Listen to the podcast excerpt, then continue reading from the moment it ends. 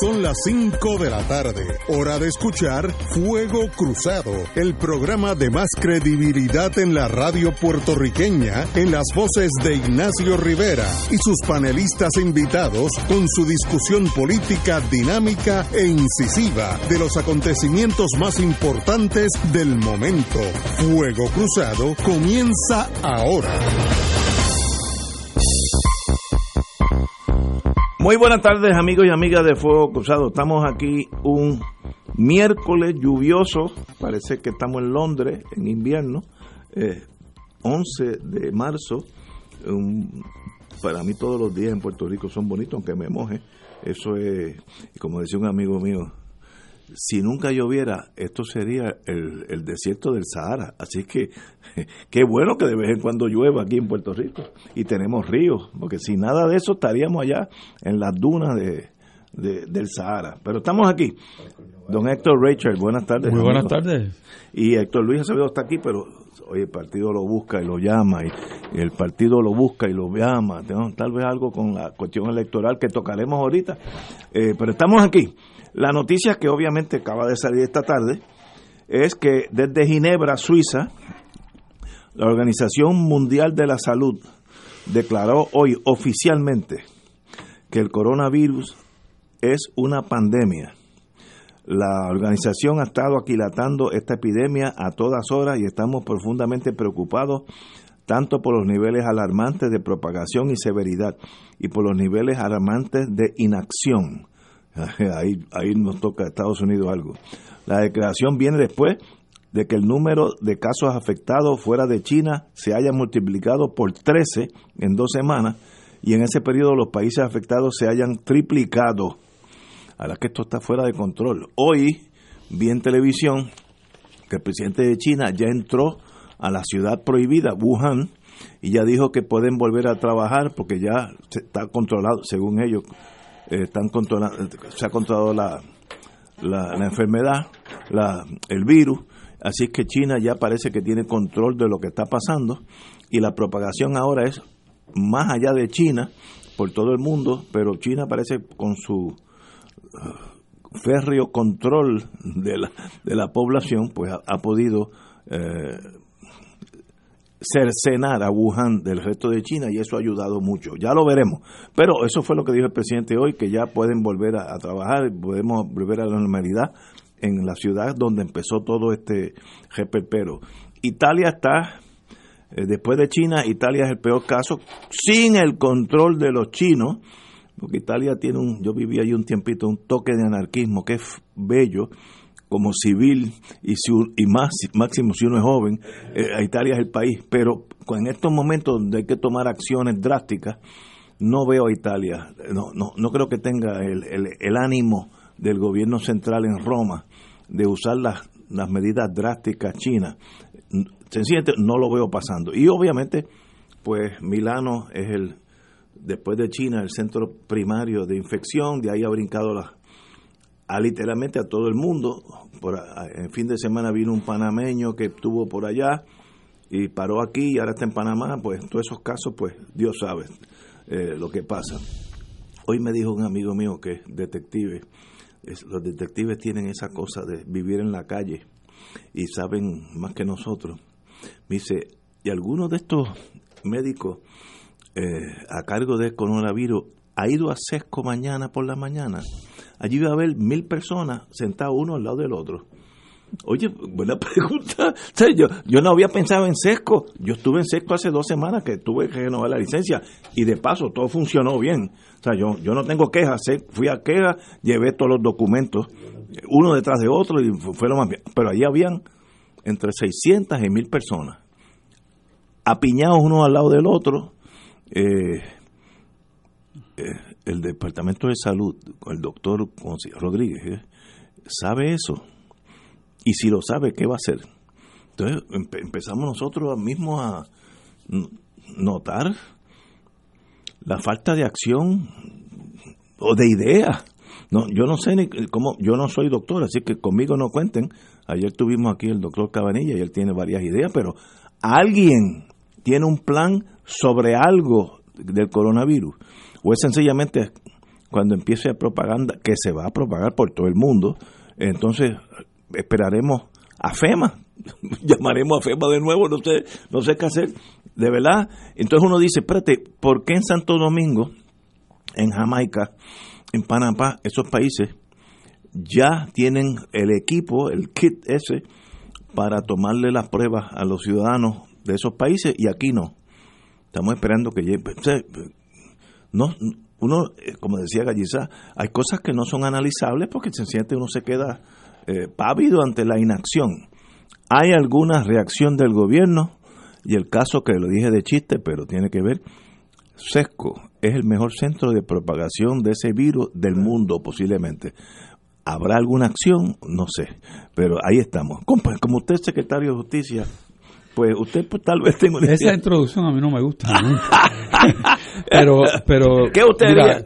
¿Qué hacemos? No sé. Comenzamos que yo, yo creo que la falta de funcionalidad, eh, yo siempre he mencionado desde estos micrófonos que es que no hay la capacidad de operar como un gobierno eh, coherente.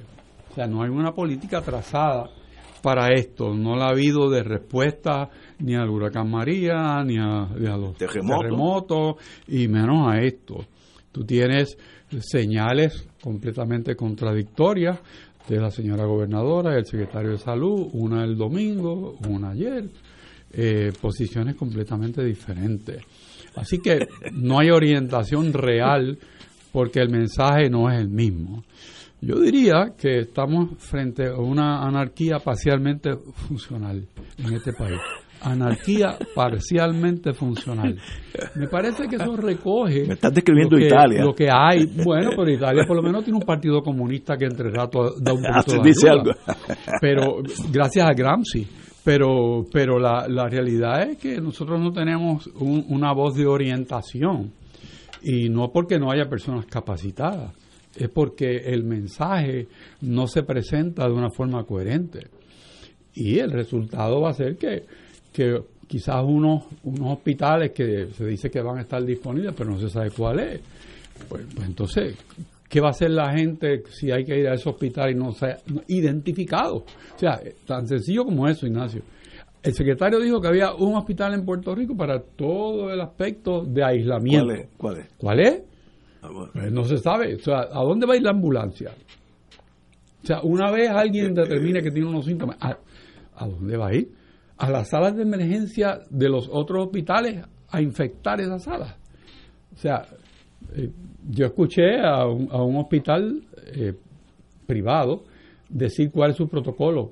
Con respecto a eso me pareció muy sensato, pero yo no he escuchado un protocolo del Departamento de Salud articulado de manera que todo el mundo pueda seguir con precisión una cosa tan sencilla como que es una organización, un protocolo que funcione.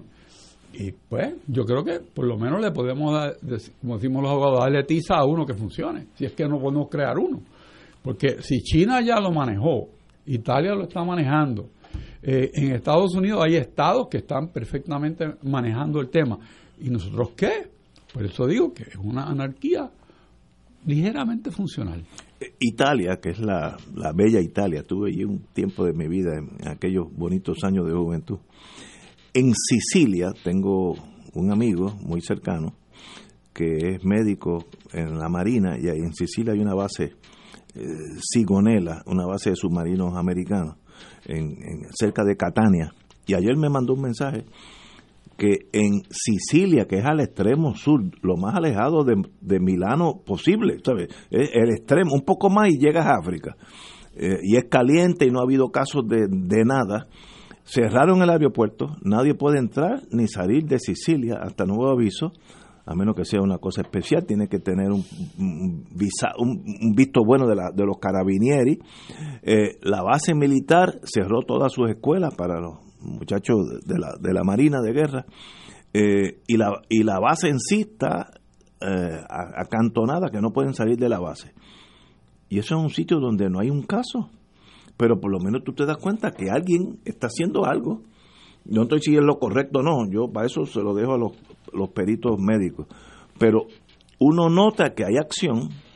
Aquí lo que uno nota es que hay esperanza de que, de que nada suceda, una especie de milagro. Y en estas cosas, uno, como dije ayer, cínicamente, ¿para qué votamos cada cuatro años? Votamos para que haya gente que nos dirija el país en momentos difíciles, porque para ir a fiestas los viernes por la noche, darse un coctelito, eso es un ¿eh? eso lo puedo hacer yo fácilmente, pero para estas cosas que uno necesita un gobierno, y parece que no hay gobierno, me da mucha pena decirlo, pero ahí lo veo.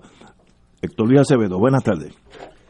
Buenas tardes, yo eh, quisiera señalar que en todas las epidemias hay una ventana de oportunidad al principio para contenerlas.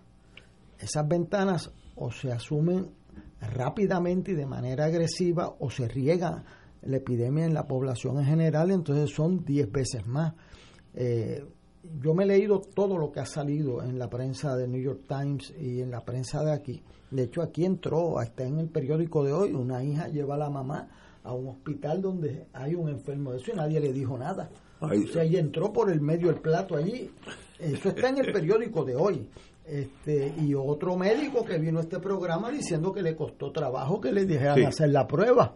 O sea, eh, eh, en Estados Unidos la persona que más sabe de salud pública es Antonio Fauci, que es un médico que en el caso del SIDA fue una lumbrera de precaución y la doctora, que es una coronel del ejército que está trabajando en eso, pues es una persona de primera categoría. El problema es que hay una pelea en la política pública entre los que no son salubristas y tienen el poder político y los médicos y salubristas que estén. Entonces, eh, mire, usted vamos a decir que no le gustan un tipo de médico, pero cuando usted tiene que ir al médico, ese es el que le va a dar las instrucciones. O sea, y entonces el, salubrista va a la prevención. Eh, hay otro tipo de médicos que son cirujanos y eso que lo remedian a uno eh, después que usted está enfermo. El salubrista previene que no hayan estas situaciones donde ya se tornan masivas. en el Spanish flu el porciento de muertes era menor que en este, ¿sabes? Eso está en el New York Times hoy. Y murieron. y murieron millones de personas. O sea, porque dicen, ah, no, que es que es un por ciento, 3%. Sí, pero 3% de 100 millones son 3 millones de personas. O sea, porque esto es de rápida propagación. Eh. También dicen cosas como que a los que afecta son a los de más de 80 años. Eso no es cierto. Los afecta más, pero los dos médicos chinos tenían 40 años o menos. Los dos que se murieron. O sea que eso nosotros tenemos aquí la siguiente situación. Estados Unidos perdió el mes de enero y febrero en tener los test kits. De hecho, yo vi la declaración del director del hospital donde más gente ha muerto en Estados Unidos, que es en Seattle, diciendo que no tenía todavía las pruebas para todos los empleados del, sitio todavía. O sea, y entonces pues el vicepresidente de los Estados Unidos dice que no tiene todavía, que no los tiene. Y entonces el presidente dice que que sí. Entonces, pues esa situación con Estados Unidos se complica en Puerto Rico. Nosotros tuvimos un caso aquí donde personas que pudieran estar contaminados caminaron por las calles dijo San Juan. Y no solamente caminaron, sino que después los montamos en el barco donde vinieron sin probarlo y los echamos por ahí a, su suerte. ¿Y, cómo es eso? Oye, este... No hay... O sea, que el discurso público y la acción tienen que parearse rápidamente. Y yo le quiero decir a los amigos que nos escuchan, yo veo que esta epidemia, aunque no hayan vuelos directos de China, aunque Italia eh, eh, no queda cerca de China. Al ladito de China. Pues ¿qué pasó? La señora italiana, un matrimonio italiano vino a Santo Domingo y están en la base aérea de San Isidro. Otro fue a Tenerife y está el hotel en cuarentena y otro vino a Puerto Rico porque vino por Fort, Lauderdale. O sea, y eso, eh, claro, pues si esto se riega de esa manera, Italia fue sumamente irresponsable en el primer mes de dejar salir toda su gente sin, sin advertencia. Ahora ha tenido que cerrar el país.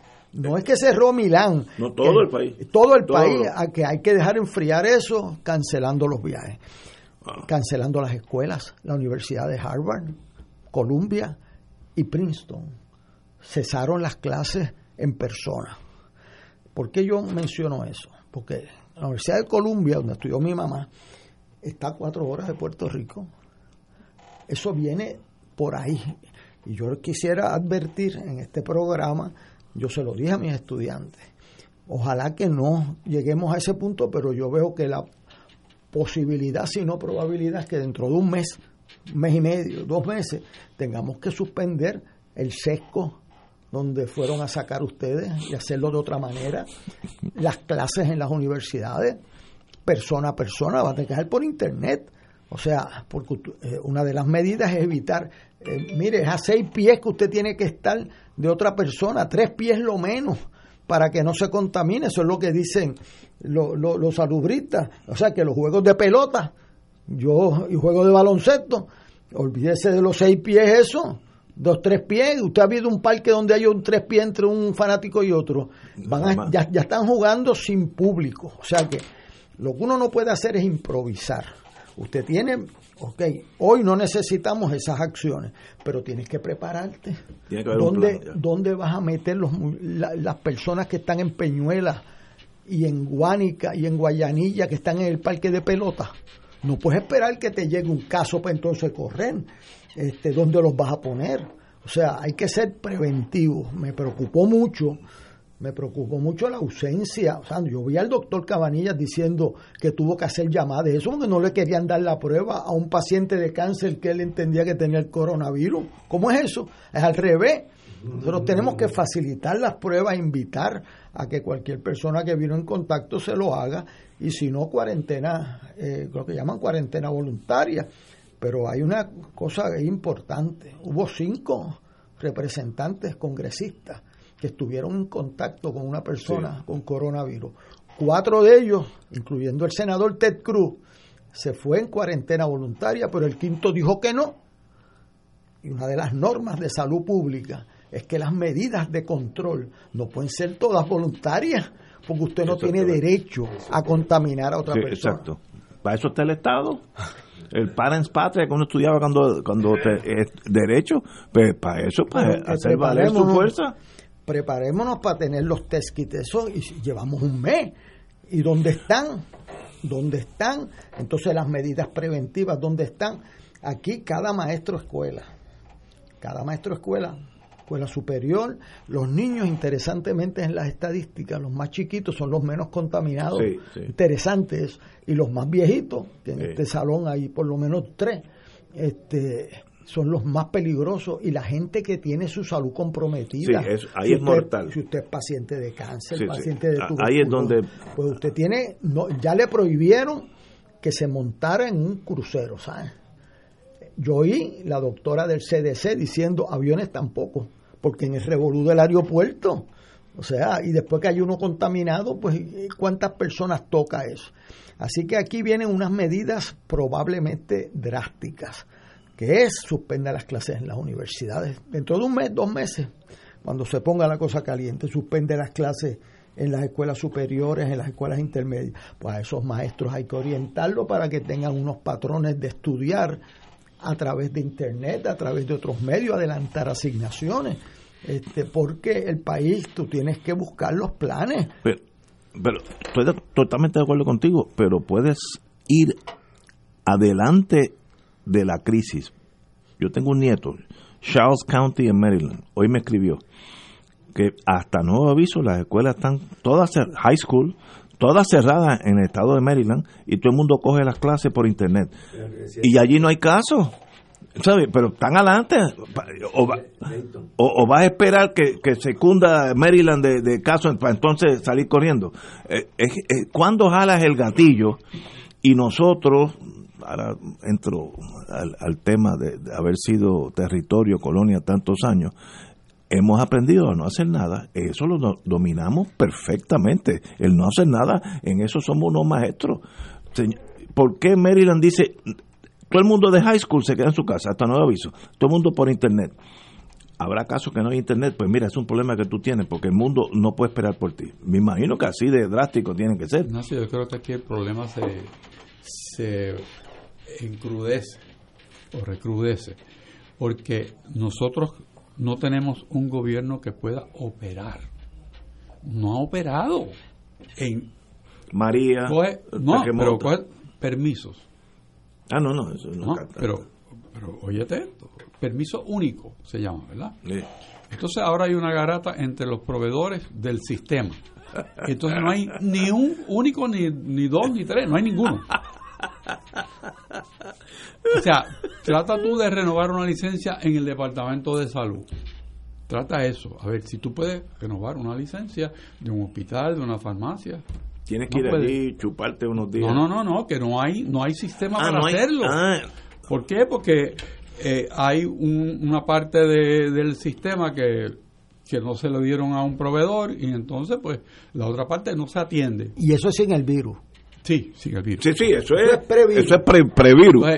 cuando yo iba para Ponce el, el sábado por la mañana, paso por Mayagüez por el sesco. Las filas del sesco parecían culebras dando vueltas alrededor del sesco. No, no, es que, hay que... Eran las siete y cuarto de la mañana. Sí, sí.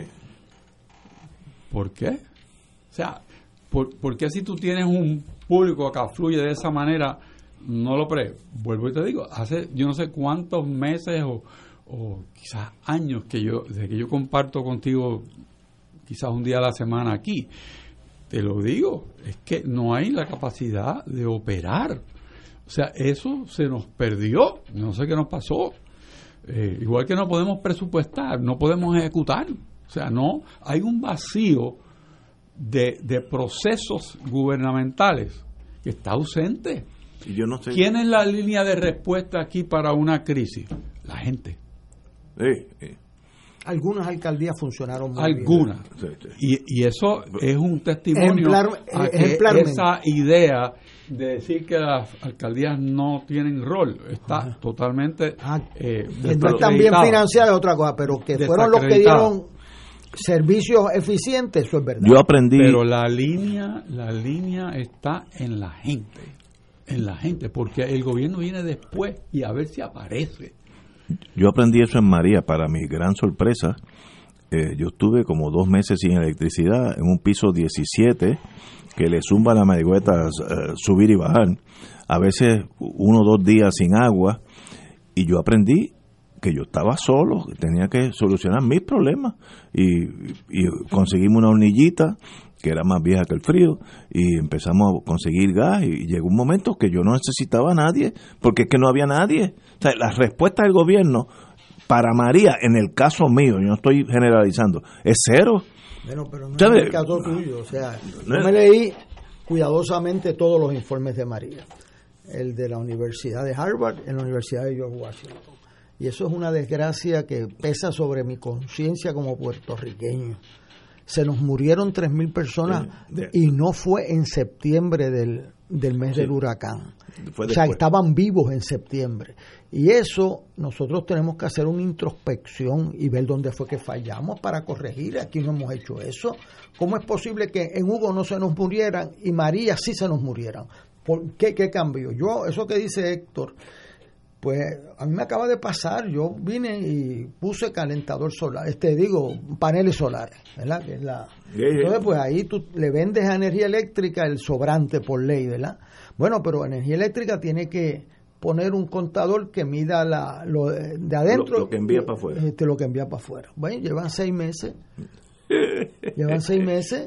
y entonces, esos son dinero que, que, ellos me tendrían que pagar técnicamente. O sea, yo le escribí ayer, o sea, pero ven acá, yo no me muero por eso, pero, o sea, tú no puedes invitar a la ciudadanía a hacer un acto a favor de la sociedad y entonces el de gobierno se vuelve no el colaborador, la mano amiga. O sea, y eso le, eh, yo no estoy diciendo que sea un gobierno en particular, pero la devoción al servicio público es la esencia de un país que depende mucho del gobierno. Yo viví en Virginia, en Virginia la gente ni vota, 12% votan. ¿Sabes por qué? Porque nadie depende del gobierno para nada. Esa gente viven allí privados. Es más, a veces ni saben cuándo son las elecciones. Pero Aquí no, aquí nosotros es una sociedad keynesiana bien eh, dependiente del gobierno, desde las carreteras, el acueducto, la energía eléctrica, eh, eh, la salud, las vacunas. Entonces, ¿qué pasa? Como decía Zacarías, cuando hay una crisis, sea una guerra o una crisis de salud pública, el Estado es la última palabra. y nosotros necesitamos que funcione para bien de todos. Tenemos que ir a una pausa, amigos, y regresamos with Crossfire. Fuego Cruzado está contigo en todo Puerto Rico. Se acerca la temporada de pago de contribución sobre ingresos, el famoso Tax Season. En RJBB and Associates te asesoramos para que al crear tu cuenta IRA tengas la mejor IRA del mercado. Así obtendrás la deducción contributiva que te permite la ley con el instrumento financiero de mejor rendimiento del mercado con garantía de principal. No lo dejes para el 15 de abril. Llámanos para cita y orientación al 787-691-2899 o al 505 1891 proveyendo tranquilidad, transfiriendo tu riesgo. 787-691-2899 o 505-1891. 2.6 millones de autos en Puerto Rico, algunos de ellos con desperfectos.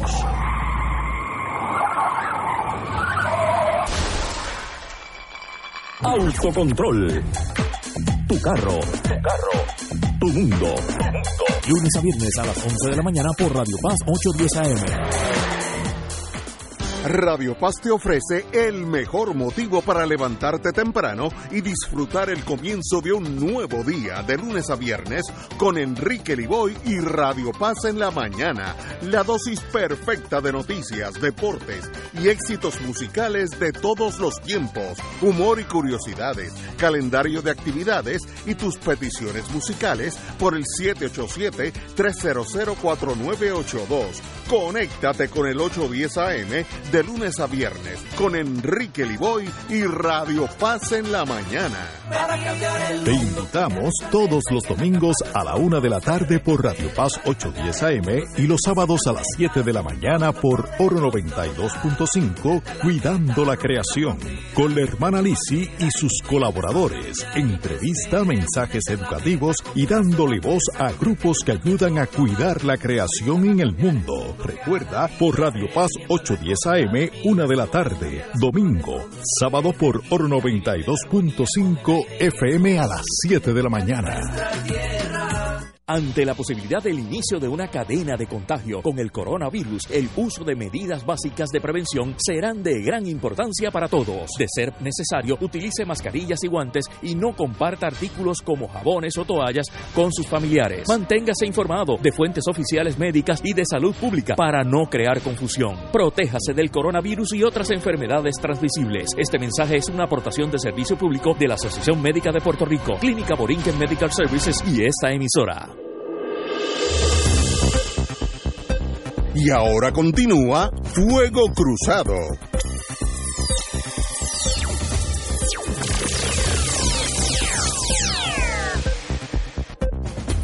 Vamos a Fuego Cruzado, estábamos hablando de que otros otras naciones como Italia, que no es una nación de un gobierno central férreo, duro, no, al contrario, es bastante suavecito, con pocos poderes sobre la las provincias eh, italianas, eh, ha tomado medidas drásticas para contener esto.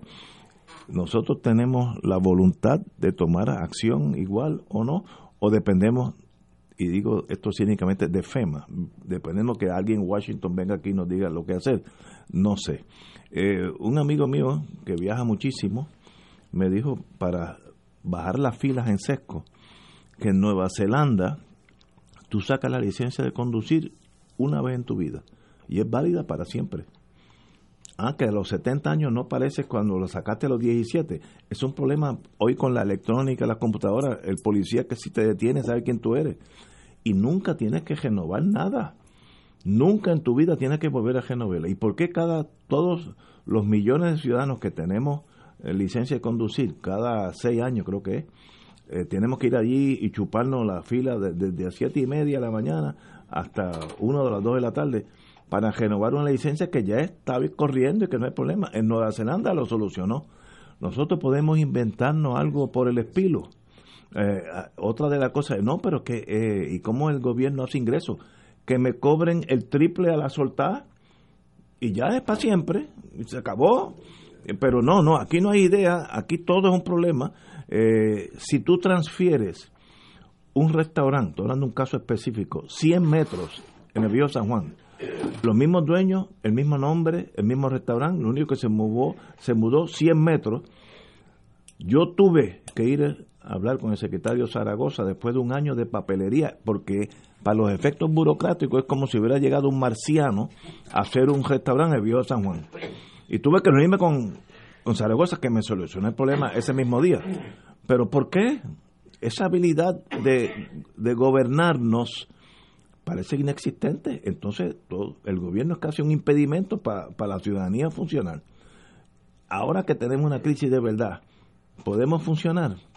Pues mire, Dios lo quiera, porque ahí va hay vida. Espero que no gastemos tres mil vidas como en María a cambio de nada por negligencia. Recordemos que cuando vino María, antes que llegara María a San Tomás, el gobernador de San Tomás, ya hizo el contrato con la asociación esta de gente de eléctrica para que llegara la ayuda. Y nosotros tardamos un mes, un mes, porque lo primero, alguien pensó dar un tumbe con Whitefish, esto se ha callado porque nadie, a veces nadie quiere tocar los temas difíciles, y tuvimos un, un mes, 30 días en la nada. Eh, esta crisis puede tener visos de ser peor aún, así que que empiecen a planificar desde ahora, o si no, que busquen los peritos que le pueden ayudar a eso. Ayer hubo uno aquí, que es el doctor Fernando Cabanilla. Nadie lo ha llamado para nada. Eso es every man for himself, cada cual por su lado. Con ese es el gobierno que tenemos. Pero bueno, eh, vamos a cambiar el tema porque se me sube la, la bilirrubina. Como tenemos aquí un experto en la ley electoral, hay un nuevo código electoral. Eh, lo que más me llamó la atención es el voto electrónico en ocho meses. ¿Usted qué sabe de eso, Héctor Luis? ¿Eso funciona o eso es para las próximas elecciones? ¿O esto es para esta? Yo no sé.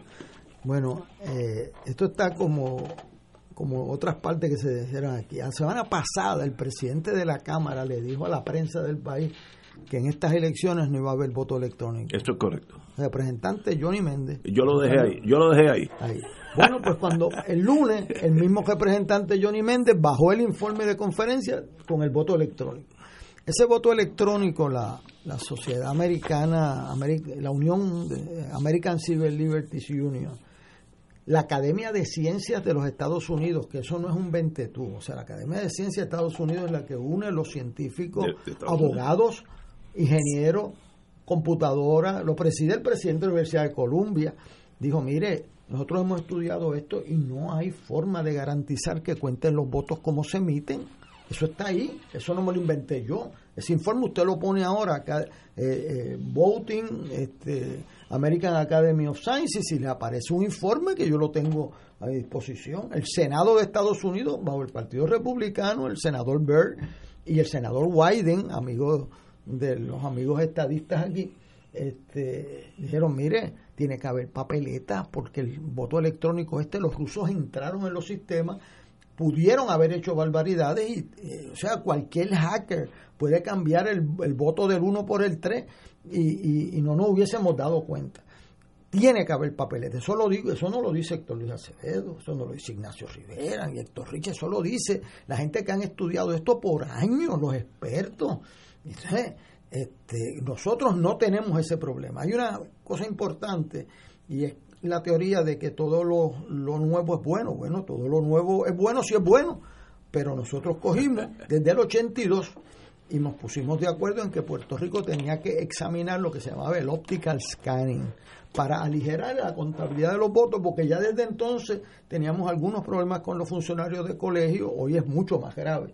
Entonces, hace cinco años todos los partidos políticos por unanimidad, y eso es un logro pocas veces visto, que todos los partidos políticos se pongan de acuerdo. ¿Sabes lo que es eso? Y nos pusimos de acuerdo en el escrutinio electrónico y le dieron la subasta a la compañía Dominio y metimos 38 millones de dólares en eso, que no hay chavos ni bien para mantenerlo. Y ahora descartamos eso. ¿Por qué un partido que gana unas elecciones con ese sistema, Cámara, Senado, Comisaría Residente, Gobernación, quiere cambiar en menos de ocho meses para las elecciones ese sistema. Y lo hace en una forma que es altamente sospechosa. El voto más vulnerable de todo en el mundo es el voto ausente porque no hay funcionario de colegio. Ahí en Carolina del Norte hubo un escaño número 9 que en el voto ausente se quedó sin congresista porque voto ausente es bien vulnerable. En Miami, el alcalde Suárez le quitaron la alcaldía de, de Miami por el voto ausente. O sea que es el voto vulnerable. Y ahora han hecho algo terrible al voto ausente le han quitado el requisito de la tarjeta electoral. Y mire, usted dijo una cosa, Ignacio. Nosotros cogimos la tarjeta electoral primera y decimos, mire, en vez de sacarla cada cuatro años, se queda permanente. Una, pues, se acabó. y si se le daña la tarjeta, se la cambia. Eso es otra cosa. Y, y hasta el día de hoy, o sea, le economizamos eh, millones de dólares al pueblo de Puerto Rico. La comisión necesita mejorar su servicio ¿Cómo es posible que las juntas de inscripción permanente hayan estado tres años sin ir a las escuelas superiores? Y ahora, por eso las universidades están abarrotadas de gente, porque no fueron a las escuelas superiores y se gradúan dentro de dos meses los muchachos y todavía no han ido a las escuelas superiores. Y tú sabes lo que dijeron, no, que no tenían material, pero ¿y cómo tienen material? Este dinero para sueldo, para pagar alquiler, no tienen para que puedan operar los que cobran ese sueldo. Este sistema de voto electrónico es peligrosísimo para Puerto Rico. Le han puesto que el voto de la gente encamada se haga por voto electrónico. ¿Usted ha visto algún encamado votando electrónico en su vida? Yo quiero que me... Eh, o sea, una persona está encamada. Eso es que otro va a votar por él en la gran mayoría de los casos. Y le quitaron las juntas que inspeccionaban de los partidos ese voto a los encamados, que lo hemos facilitado, pero con una junta de partidos que certifique que esa persona está votando libremente y no ha habido problema. Si no hay problema, ¿por qué usted se quiere meter en eso? Voto ausente. Han cambiado la definición de domicilio.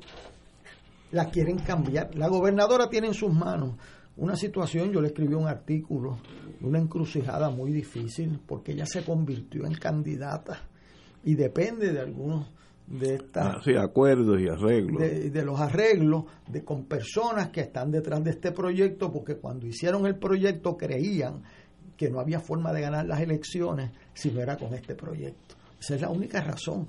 Ahora las encuestas dicen otra cosa el que se ve al lado de las encuestas va a tener una sorpresa en esta vida. Voto ausente. Cómo es posible que alguien le facilites el voto sin tarjeta electoral diciendo que él quiere votar en Puerto Rico, aunque su vida no sea aquí.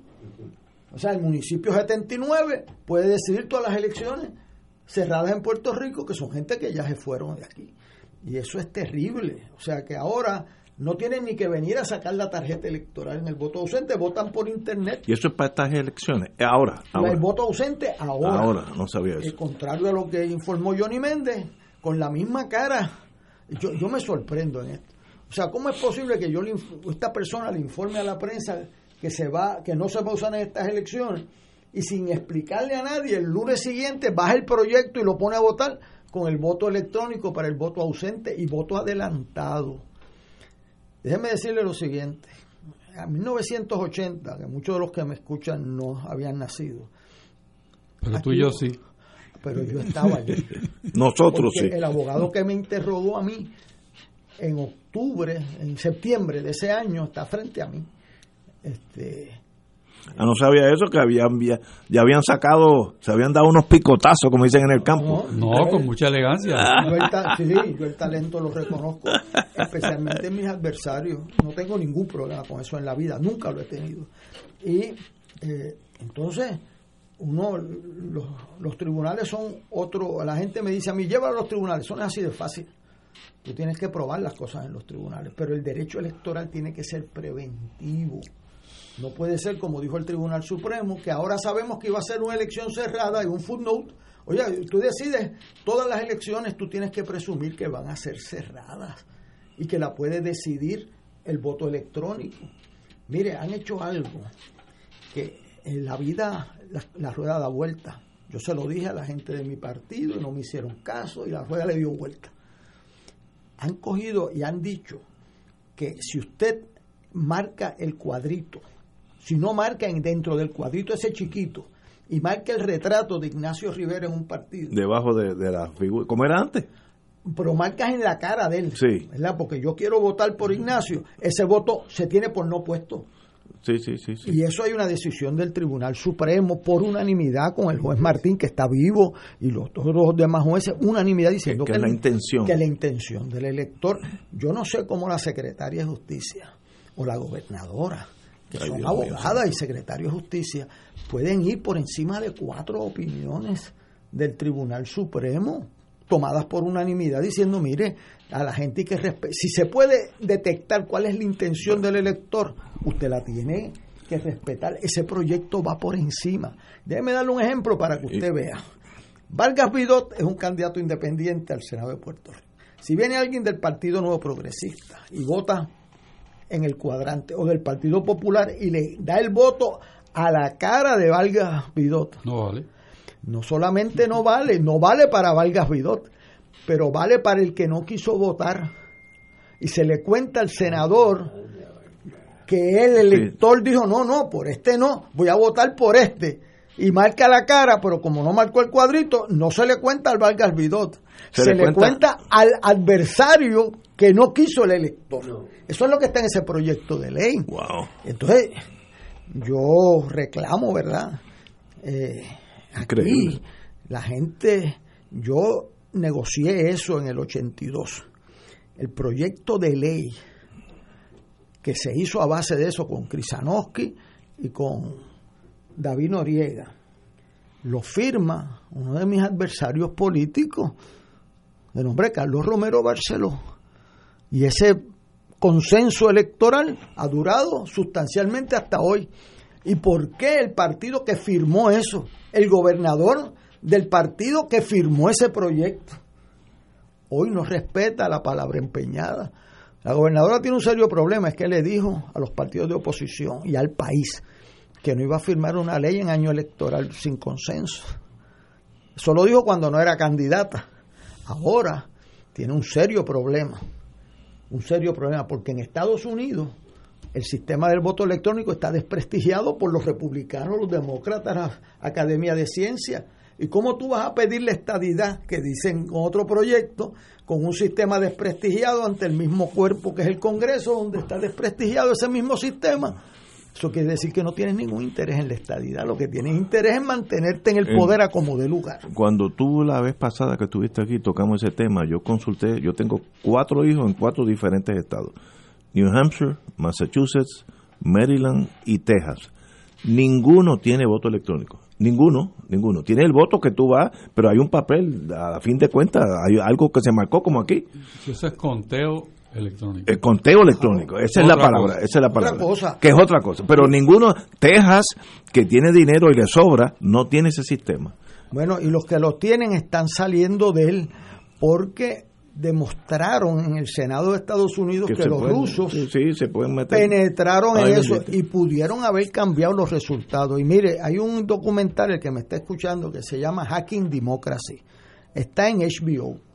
Y ahí un hacker, y yo conozco aquí unos cuantos, vienen y alteran los votos del uno para el candidato 3. Sí, Y los funcionarios no, no se dieron. Busque ese documental, está ahí, Hacking Democracy. yo, Yo pienso que la gobernadora tiene ante sí, una vez le llegue el proyecto, la alternativa de devolverlo para que sea prospectivo, por lo menos, o para que se corrija el incumplimiento con las decisiones que ya existen. Que eso es, es una salida muy elegante para ella. Lo otro es que Buen punto, buen pienso punto. yo que todo el mundo en Puerto Rico tendría standing para impugnar la ley.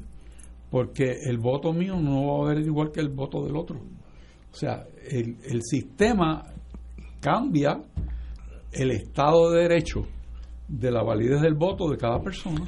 pero O sea, que e- eso eso es como 101. No es, no es que estamos descubriendo América. mire, Es que todo lo que sabemos de derecho electoral constitucional americano y puertorriqueño tienen esa norma. O sea, no, no es posible que una persona pueda, como describía el licenciado Acevedo, tener una intención de votar y entonces el resultado sea que votó por el que no quiere. Es que no, pues no, eso no puede ser. O sea, ese es el absurdo mayor. y me encantaría argumentar ese caso. No, no, pero es que... Eh, yo creo que eso, este, yo lo he explicado en varios sitios. Fui al canal 4 y lo expliqué. Y el periodista, que era Normando Valentín, tengo esa pero es que no puede ser. Pues si es que yo no quiero votar por este como tú me vas a contar el voto no, no, esto, pero yo no te estoy diciendo que, es lo que yo quisiera que sucediera. Te estoy diciendo que aquí en estos dos artículos dice que la marca que tú hiciste se tiene por no puesta. Es inconsecuente. Y él me dice pero ¿y cómo que es inconsecuente mi voto? yo te estoy diciendo que eso lo dice la ley esa que están proponiendo. Este y me dice ah. pero es que no puede ser bueno yo estoy como dijera el jíbaro estoy canso de decirlo, que eso desde 1980 hasta el día de hoy, todos los jueces del Supremo dijeron, mire, usted puede votar como usted quiera, pero yo no le puedo contar un voto en contra de su voluntad. Claro. pero o sea, es, tan difícil entender eso. hay un caso del Supremo, del Supremo de Estados Unidos, que también dice lo mismo que el caso que tú citaste aquí. Lo importante es ¿Qué quiso esa persona votar? Porque cuando venían los... Yo, estudié en la Universidad Sureña hace mil años y, y la gente, el, sistema electoral le hacía todo lo más posible para que los votos negros fueran rechazados, etcétera. Y un, el Supremo dijo, no, no, no, olvídense de esa cosa. Si la, si la cruz está por encima, por el lado, etcétera, ¿qué quiso esa persona hacer? Aunque sea en un papel, Mire, yo, cuidado con nosotros meter la pata y que mañana salga y alguien, yo conozco una persona que es un genio en computadora, yo estoy seguro que ese se puede meter ahí y, yo voto y sale Héctor Luis Acevedo, aunque no está corriendo. Porque yo conozco a esa persona, tiene un talento, es abogado, pero en su verdadera genialidad es computadora. Pues mucho cuidado. Ahora, si hay un papel que yo marqué, ah, entonces si hay duda, yo voy al papel. Y entonces, pues, pues, pero, pero, señores, pero las cosas son tan sencillas que solamente los, seres humanos inteligentes se equivocan. Bueno, pero mira lo que nos acaba de pasar a menos de una hora de San Juan de Puerto Rico, en República Dominicana. Sí, suspendieron, aguantaron la cosa. Que metieron millones de dólares. Lo interesante es que Leonel Fernández, que era el que favorecía ese sistema, fue el que lo impugnó. En la, en la primaria él decía que si el algoritmo no, no eh, eh, que si no coincidía el algoritmo, yo me recordaba las preguntas que me hacía el licenciado Richard de Cardona a mí, cuando yo llevé los algoritmos esos allí al, a la sala del juez Peter Ortiz y me decía, pero usted quiere que con una fórmula matemática se prediga el futuro. Y yo decía, bueno, yo no estoy diciendo el futuro, estoy diciendo que esto es una posibilidad con posibilidades no se revocan resultados electorales. ¿Cierto o falso? Cierto. una línea de preguntas. Una línea de preguntas, y porque me di cuenta que, que, que las cuestiones electorales no pueden depender de su procesamiento en los tribunales. Eso es el último recurso. Eso es después. Tiene que ser preventivo.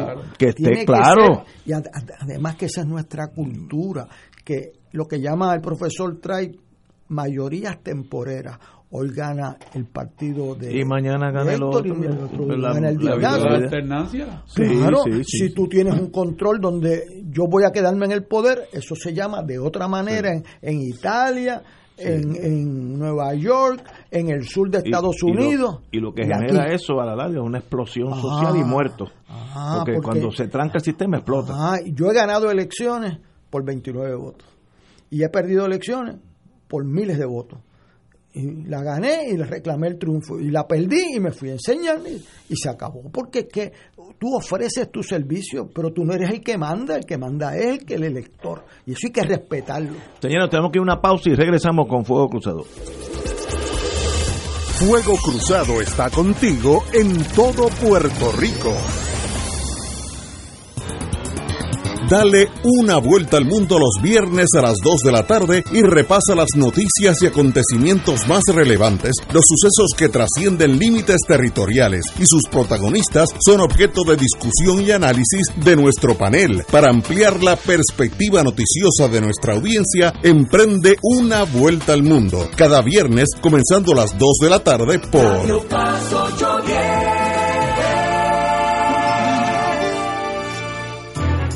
AESA, la pequeña gigante, te invita a sintonizar su espacio radial AESA Informa todos los jueves a las 4 y 30 pm. Se estará ofreciendo información relevante a los pensionados y jubilados de Puerto Rico. Te esperamos a esa imparable, auspiciado por MMM Alianza.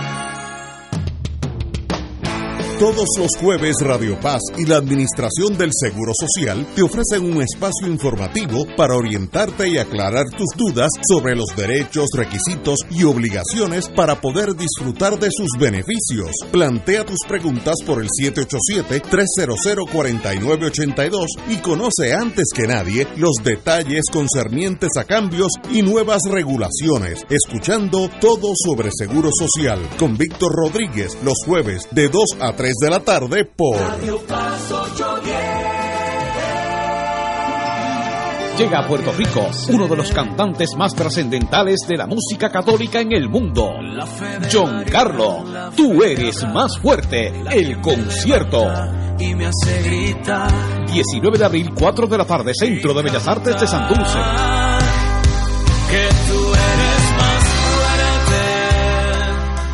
Boletos en la boletería de Bellas Artes de Santurce y Ticket Center. Produce RC Productions. Auspician Teleoro Canal 13, Oro 92.5 FM, Radio Paz 810 AM y Semanario Católico El Visitante. Y ahora continúa Fuego Cruzado.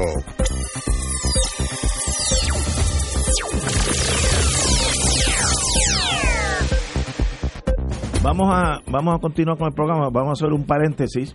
Eh, ahorita volvemos a la, a la ley electoral o al código electoral, porque estoy ahora más confundido que antes, pero pues, ese es el trabajo de Héctor Luis Acevedo y ha hecho un buen trabajo, ahora sí que estoy perdido. Y yo creo que eso es bueno, porque después que uno se pierde, pues uno busca el norte por algún lado. Tenemos con nosotros dos amigos de Fuego Cruzado, Amílcar Gerena, alguacil en Arecibo, Utuado, Llegas, a, llegas a Arecibo y coges para la montaña y ahí, llegas a Utuado.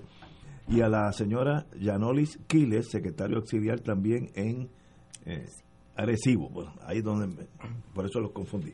Eh, ambos están aquí, han hecho varias manifestaciones, se han dejado sentir en torno a los salarios raquíticos que reciben y, y unas pensiones aún más raquíticas yo voy a los tribunales por lo menos una o dos veces en semana y sin los alguaciles habría un caos allí, no, no habría justicia, porque las cosas, allí entra, todo el mundo que entra a un tribunal tiene algún tipo de problema, porque si no tuviera ningún problema no tiene que ir al tribunal. Así que si allí hay 500 personas, hay 500 diferentes problemas. A veces hay tensiones entre las partes, a veces hay tensiones entre los abogados, y los alguaciles corren la administración de esa de ese, de ese sistema para que funcione. Así que yo los tengo eh, en una alta jerarquía en mi, en mi vida personal. Cuando he tenido algún otro problema o algo así, siempre me han ido a, ayudar. Así que para mí es un privilegio tener aquí a Milcar Gerena. Y hábleme de sus problemas en torno a su petición de mejores salarios y un retiro digno. Sí, este, antes que todo, gracias por habernos permitido llegar aquí a, este programa, uno yo creo que uno de los más escuchados ¿verdad? en Puerto muchas Rico. Gracias, muchas gracias. Eh, nada, eh, todo esto surge verdad como consecuencia de, de el aumento salarial que, que solicitó la jueza presidenta para los jueces del Tribunal Supremo, eh, un proyecto que se radicó y que fue de malestar, causó malestar, ¿verdad?, en, en, la gente humilde y en la gente pobre de este país por el, el, margen que se aumentaría los sueldos de los jueces del Tribunal Supremo. Y causó indignación en, en, en, la gente humilde y en la gente pobre, que dentro de esa gente humilde y pobre se encuentran los alguaciles, las secretarias y los trabajadores de, de la jama judicial. Eh, y a consecuencia de esto, ¿verdad? los empleados decidimos lanzarnos a la calle. ¿Por qué? Porque llevamos alrededor casi de 10 años sin recibir ni un centavo de aumento salarial. 10 años. Casi 10 años sin recibir un aumento De, de, salario. Y ve y, y, cuando vimos, ¿verdad? Y no es que no estemos de acuerdo en que la, los jueces reciban un aumento, que yo creo que hay jueces que se lo merecen y creemos justo que, que a los jueces, ¿verdad? Se le dé un, un, un aumento de salario pero ¿cómo tú vas a, solicitar un aumento de salario si los que dan la cara, que son los empleados de la rama judicial, que son tanto las secretarias, los alguaciles, las trabajadoras sociales, los mantenedores, no se les da un aumento de salarial hace aproximadamente casi 10 años. Eso nos motivó a nosotros, ¿verdad?, a, levantar la voz, a hacer un reclamo a la juez presidenta y, y, en eso se basa nuestra nuestra lucha. Eh, por darte un ejemplo sencillo, Ignacio, una secretaria eh, eh, empezando en el tribunal empieza alrededor de 1.300, 1.400 dólares. Yo tengo un talón aquí de una compañera que lleva 7 años trabajando y se gana 1.400 dólares aproximadamente mensual. Luego de las deducciones, ese salario baja a 1.044 mensual. Mil dólares. Exacto. Si esa compañera tiene que coger un plan médico familiar, si tiene dos hijos, tiene que gestarle 353 dólares a ese salario. Se queda en 691 dólares mensuales. Yo no sé quién puede vivir en este país con 600 691 dólares mensuales. Esos números, mm, eh, me lo dice, casi son increíbles porque eso es eh, vendiendo el, el periódico por la mañana en un edificio mío, yo creo que hago, eh, más dinero. y es mucho más fácil. algo que, que ¿verdad? le llega a uno al corazón, le, le, estremece a uno porque uno no, no, no, yo veo a esta compañera y quizás yo me, gane 100 o 200 pesos más que ella, tampoco es tanta la diferencia, pero yo me imagino a esta compañera, si es madre de soltera, jefa de familia, si tiene que pagar cuido, si tiene que prácticamente en el nivel de pobreza y son gente profesionales, son gente profesionales con sus títulos y, y, yo creo que, que, que ya estos compañeros y compañeras nos merecemos un aumento salarial que sería justo, aparte de eso, eh, los compañeros, ¿verdad?, que se les trastocó el retiro.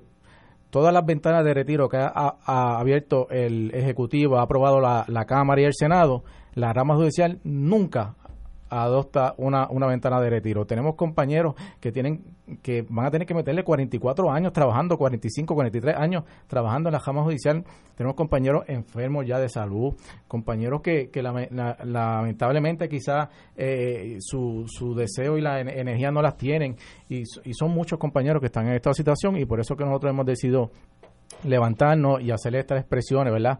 Eh, eh, para que el pueblo de Puerto Rico las conozca. Aquí tenemos una, una compañera que puede hablar sobre las labores, cómo se han encargado de trabajo las compañeras en cada región. Yo lo veo porque, como dije, en la Secretaría cuando uno llega allí nadie llega para decirle, oiga, qué bueno está todo, no he tenido problemas. Todas las personas que llegan allí desde las 8 menos cuarto hasta que el tribunal empieza a funcionar, que son 10, 10 y media, tienen algún tipo de problema, porque si no, no estarían allí. Así que ustedes tienen que vergar con los problemas de todo el mundo todos los días. Y yo estaría ya rematado de loco, porque yo no aguanto tanta adversidad. Y hay gente fina, pero hay gente bien grosera también, así que hay de todo. Vamos a una pausa y continuamos con la compañera Aquiles. Fuego Cruzado está contigo en todo Puerto Rico. Aquí la llama se enciende cada tarde a las 5 porque escuchas Radio Paz 810 AM, WKBM San Juan y retransmite en diferido WOROFM Corozal San Juan, la Casa de Fuego Cruzado, el programa de más credibilidad en la radio puertorriqueña.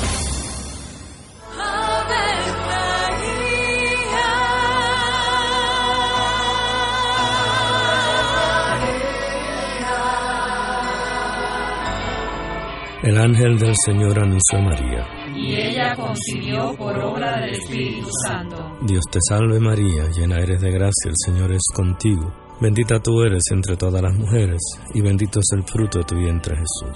Santa María, Madre de Dios, ruega por nosotros pecadores, ahora y en la hora de nuestra muerte. Amén. He aquí la esclava del Señor. Hágase en mí según tu palabra. Dios te salve María, llena eres de gracia, el Señor es contigo. Bendita tú eres entre todas las mujeres y bendito es el fruto de tu vientre Jesús. Santa María, Madre de Dios, ruega por nosotros pecadores, ahora y en la hora de nuestra muerte. Amén. Y el Verbo se hizo carne. Y habitó entre nosotros. Dios te salve María, llena eres de gracia, el Señor es contigo.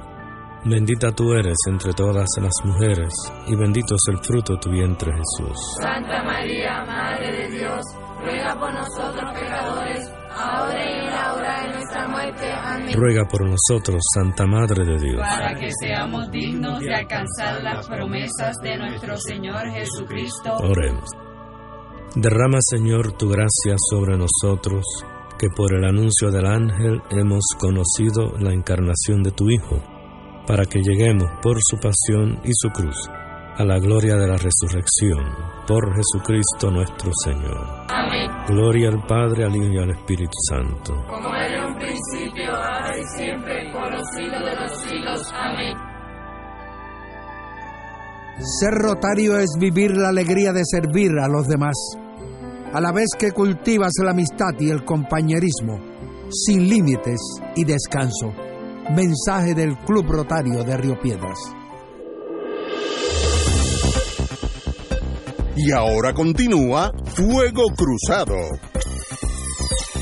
Continuamos un, un tema que me agrada mucho y, me da mucha pena ver tener aquí tres compañeros alguaciles eh, que trabajan de campana a campana, pasan malos ratos y unos sueldos que sencillamente le doy gracias al compañero Gerena porque no no hubiera pensado que los estos sueldos son reales, eh, rayando en lo increíble. Pero vamos a la, señora Yanolis Quiles, secretario auxiliar en Arecibo. Buenas tardes, señora. Muy buenas tardes, Ignacio, y ¿Por muy dónde buenas vamos? tardes a los radioyentes que nos escuchan esta tarde. Digan cuáles son, indíqueme su la problemática suya como secretaria del tribunal en Arecibo. Bueno, la problemática que estamos enfrentando, ¿verdad? Eh, múltiples secretarías alrededor de todas las regiones, y pues puedo hablar por la región de Arecibo, es que verdaderamente nosotros ofrecemos los servicios esenciales en la secretaría y son extensos a su vez, pero siempre estamos este, trabajando con un compromiso hacia el servicio público y cumplimos, ¿verdad?, la misión y la visión que tiene la rama judicial. Pero muchas veces realizamos trabajos de dos y tres compañeras y los salarios consideramos que son muy bajos, no remuneran nuestra nuestra labor diaria. Y estamos haciendo un llamado, ¿verdad?, este, al um, administrador auxiliar, Steidel, para que por favor nos escuche, nos escuche porque ya ha transcurrido un tiempo razonable, alrededor de 11 años, y pues no ha habido ningún aumento. Wow, 11 años, in- inconcebible. Eh, no, no, desconocía eso y eh, eh, no sé si, si la señora gobernadora está al tanto de eso, aunque ella fue fiscal, así que ella debe tener una idea más clara que nosotros, ¿no?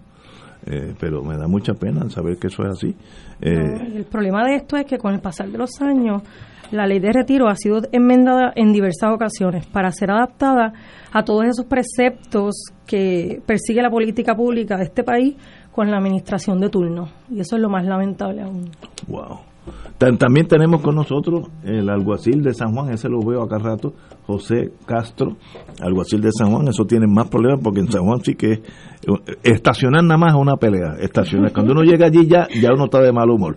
Pero, compañero, muy buenas tardes. Muy buenas tardes y gracias por la oportunidad Estamos de estar en su programa. Mira, lo que dice la compañera eh, eh, es, es el sentir que hay en todas las compañeras secretarias, secretarias auxiliares, eh, que hacen el trabajo de dos y tres secretarias para poder cumplir con lo que el, la administración de tribunales ha establecido como. Un, plan para ahorros.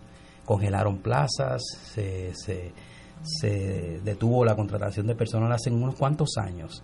Así que las secretarias tienen que estar haciendo el trabajo de varias, de dos o más personas para que el tribunal pueda seguir brindando el servicio de excelencia y el compromiso que tenemos con la ciudadanía. El problema es que desde eh, el último plan de clasificación y retribución que, que tuvo la rama judicial fue en el 1998. Ah, Por- 11 años, No, en el 1998. 98.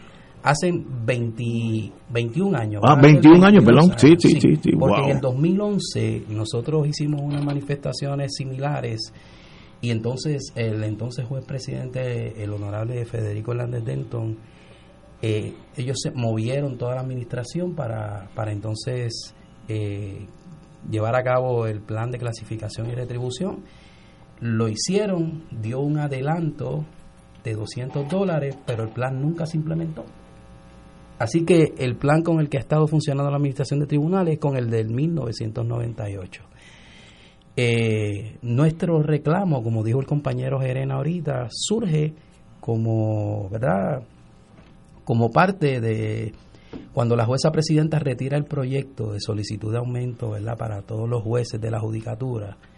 Eh, y lo retira, pues entendemos que como ella dijo en la legislatura que ese dinero estaba disponible, que ese dinero no era que ella iba a pedir una, no es que le iba a pedir a la legislatura ninguna asignación adicional, sino que ese dinero se había ahorrado. Pues ahí levantamos nuestra voz. Si usted retiró ese proyecto, pues dele aumento a sus empleados, que estamos eh, viviendo situaciones difíciles y al igual que a todos los honorables jueces de la judicatura, como a ellos les subió también el, eh, como le dicen, el costo de vida, también a nosotros. Seguro. Y, y, de ahí partió nuestra nuestra petición. Vino, vino verdad, eh, hubo, porque la indignación que realmente eso tuvo fue fue en general. aunque nosotros los empleados no, no, no nos quejamos, ¿verdad? No, nosotros no protestamos porque los jueces recibieran aumento. Eh, ninguno de los ninguno de los empleados de la rama judicial se tiró a la calle para, para protestar por eso.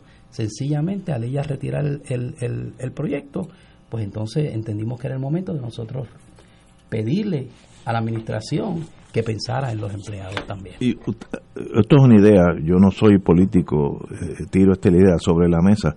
¿Han pensado ir al presidente del Senado o al presidente de la Cámara, sentarse con ellos, a ver si hay más receptibilidad ahí?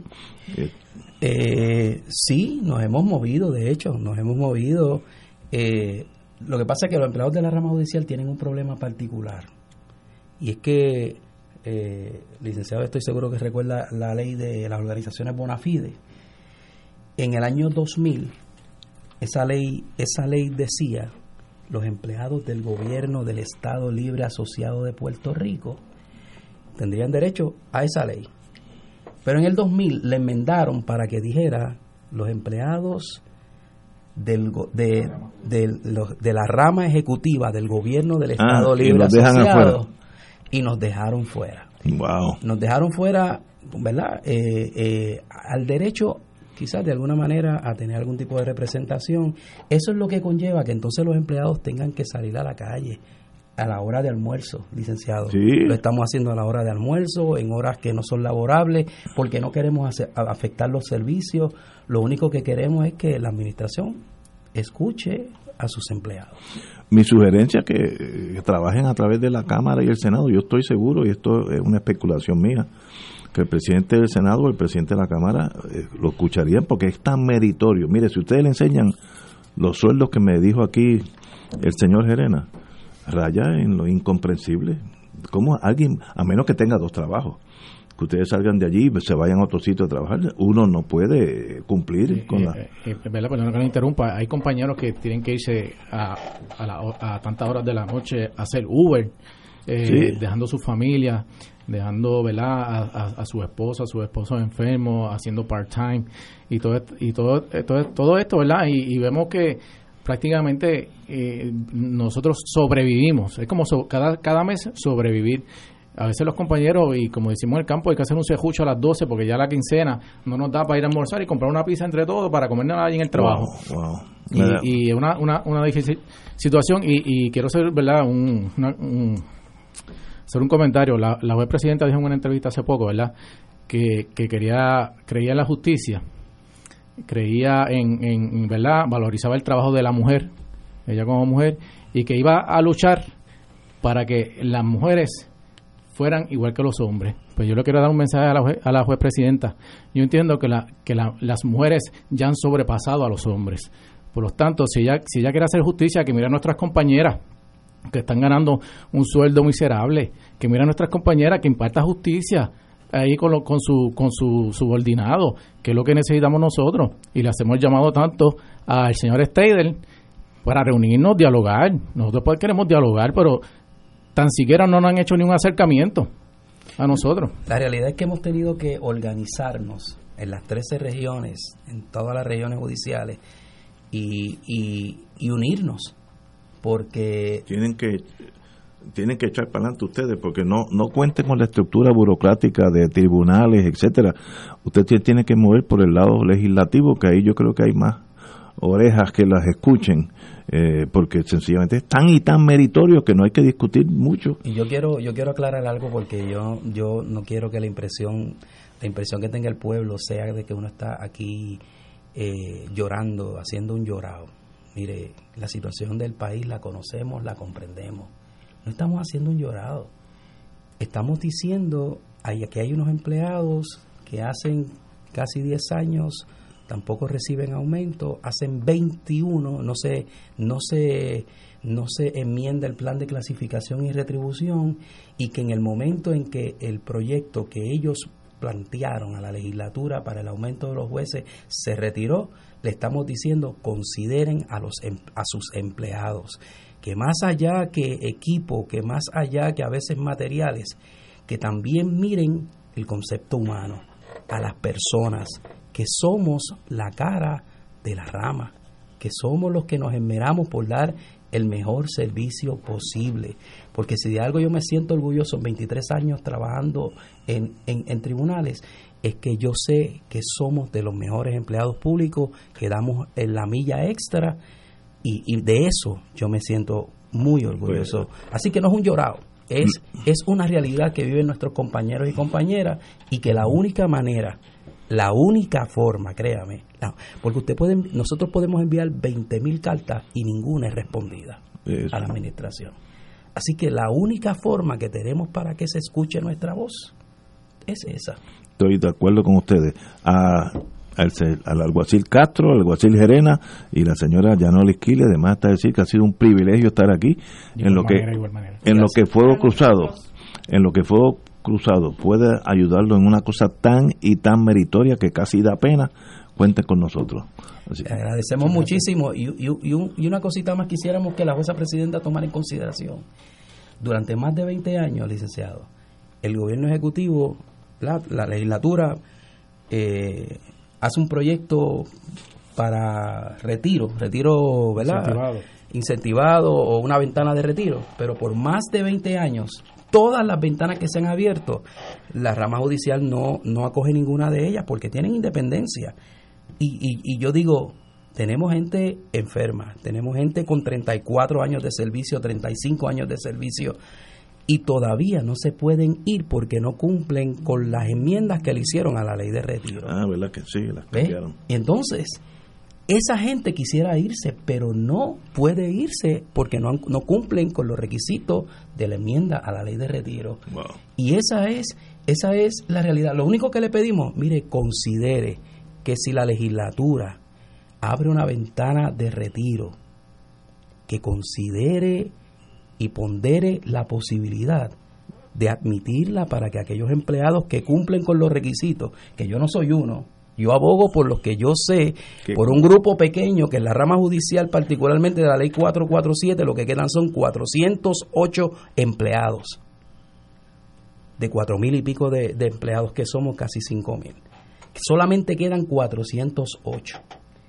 Que yo lo único que quiero es que ella pueda ponderar que no se cierre como hacen siempre, que por más de 20 años se abren ventanas y no la admite la rama, que la admita y que le permita a algunos compañeros y compañeras que están cansados, enfermos, que se quieren retirar, puedan acogerse al retiro para coger una miseria porque lo que se está cogiendo es un 42, de un, desde un 38% hasta un 42, que es lo que van a recibir, pero se quieren ir. Con el sueldo que ustedes reciben, 42% es nada, nada. Señores, le deseamos lo mejor de la vida. Cuenten con nosotros cuando ustedes quieran, nos llaman y hacemos, volvemos aquí los, los ustedes tres. Muchas gracias, muchas gracias. Y a usted lo veré en corte ya mismo. Nos veremos pronto. Tenemos que ir a una pausa, amigo. Fuego Cruzado está contigo en todo Puerto Rico. Existen instrumentos financieros que generan ganancias de los mercados bursátiles con garantía de principal invertido. Las anualidades indexadas brindan excelentes rendimientos y garantías de inversión superando los instrumentos tradicionales de ahorro. Para orientación y citas, llama a los expertos en seguros y anualidades de RJBB and Associates al 787-691-2899 o al 787-505-1891 proveyendo tranquilidad, transfiriendo tu riesgo. Recuerda 787-691-2899 o 505-1891. Ante la posibilidad del inicio de una cadena de contagio con el coronavirus, el uso de medidas básicas de prevención serán de gran importancia para todos. Si está enfermo o bajo sospecha de estarlo, manténgase en su casa aislado y disminuya el contacto con otras personas. Manténgase informado de fuentes oficiales médicas y de salud pública para no crear confusión Protéjase del coronavirus y otras enfermedades transmisibles. Este mensaje es una aportación de servicio público de la Asociación Médica de Puerto Rico, Clínica Borinquen Medical Services y esta emisora. Fuego Cruzado, el programa de más credibilidad en la radio puertorriqueña, es ahora la tribuna abierta de análisis noticioso, con diversas perspectivas que exploran el trasfondo de lo que acontece a diario y cómo nos afecta. Escucha Ignacio Rivera y sus panelistas invitados de lunes a viernes en Fuego Cruzado en transmisión diferida a las 10 de la noche por Oro 92.5 FM. Cada sábado de 9 a 11 de la mañana tendrás un encuentro con De Frente con la Verdad, donde se discuten asuntos que tocan de cerca la actualidad en todas sus perspectivas, las historias que afectan a tu diario vivir, estos y otros temas analizados desde el punto de vista evangélico. De Frente con la Verdad, todos los sábados de 9 a 11 de la mañana por Radio Paz 810. Y ahora continúa Fuego Cruzado.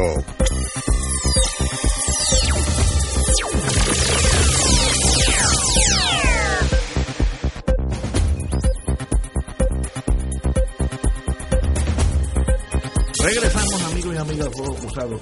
Hace una semana tuvimos aquí a Miguel Romero, eh, candidato a la alcaldía de San Juan. Lo conozco hace demasiado de años. era un, un nenecito ya yo era un hombre derecho y derecho, no, pero no, me ha alcanzado, pues yo he dejado de cumplir años. Pero Miguel Romero... ¿Lo sigue eh, cumpliendo? Sí, no, yo, él, sigue cumpliendo y me está alcanzando.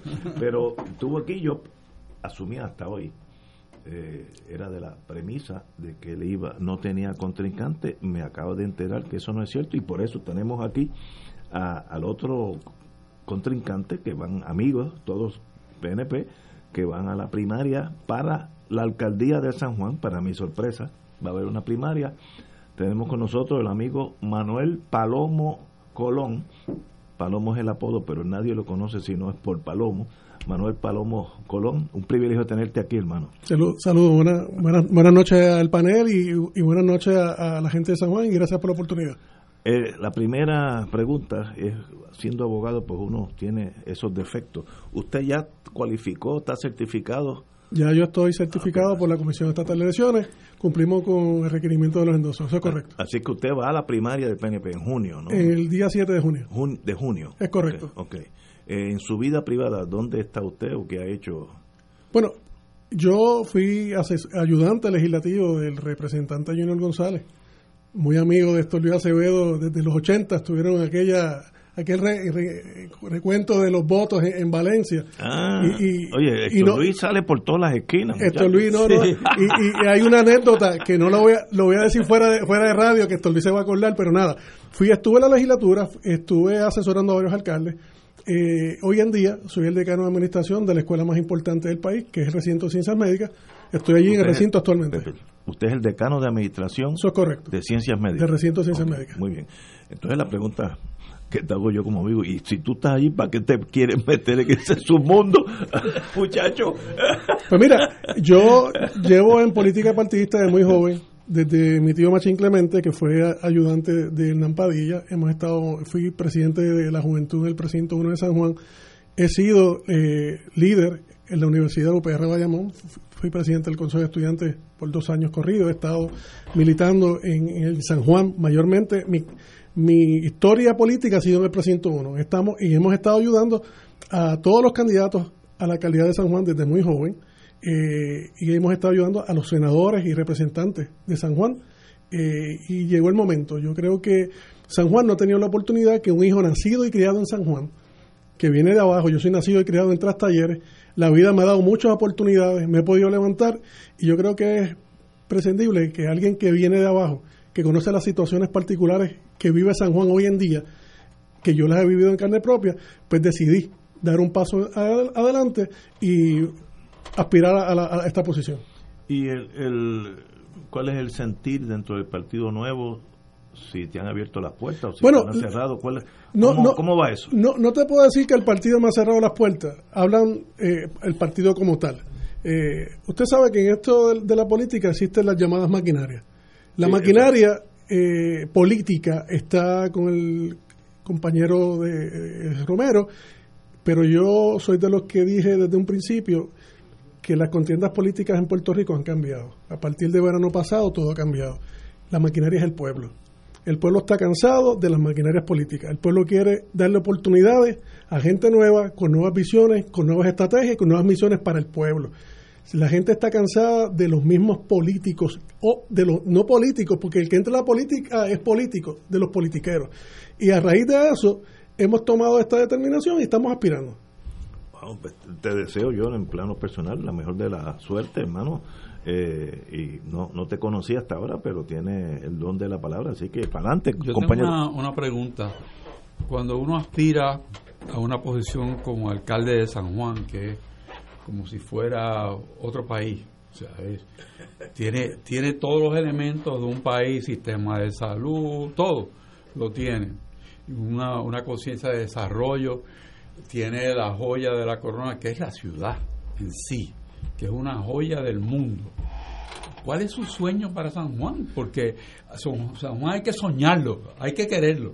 Yo creo que... eh, me, eh, me gustaría escuchar la pasión suya por San Juan. Pues mira, una, una de, la- de, la- de las cosas que me llama, me llama el llamado a aspirar, yo creo que la juventud en San Juan y lo que es San Juan en su esencia se ha perdido en los pasados años. Antes San Juan era, y esto Luis fue al- alcalde, era la, la meca de la ciudad.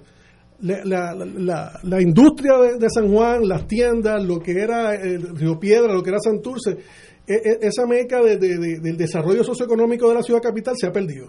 Otra de las cosas que se ha perdido es que la juventud no tiene oportunidades. Yo vengo de abajo, la vida me ha dado oportunidades y yo tengo un compromiso real de poder darle a los jóvenes las oportunidades que la vida me dio. Yo estudié en la Ruiz Belvis en Santurce, en la Escuela Laura, que en paz descansa, llegó Miguel Mercado, yo jugaba baloncesto, era el coach de la Bahía Militar y fui becado. Tuve una oportunidad de crecimiento. Esas oportunidades hoy en San Juan no las hay.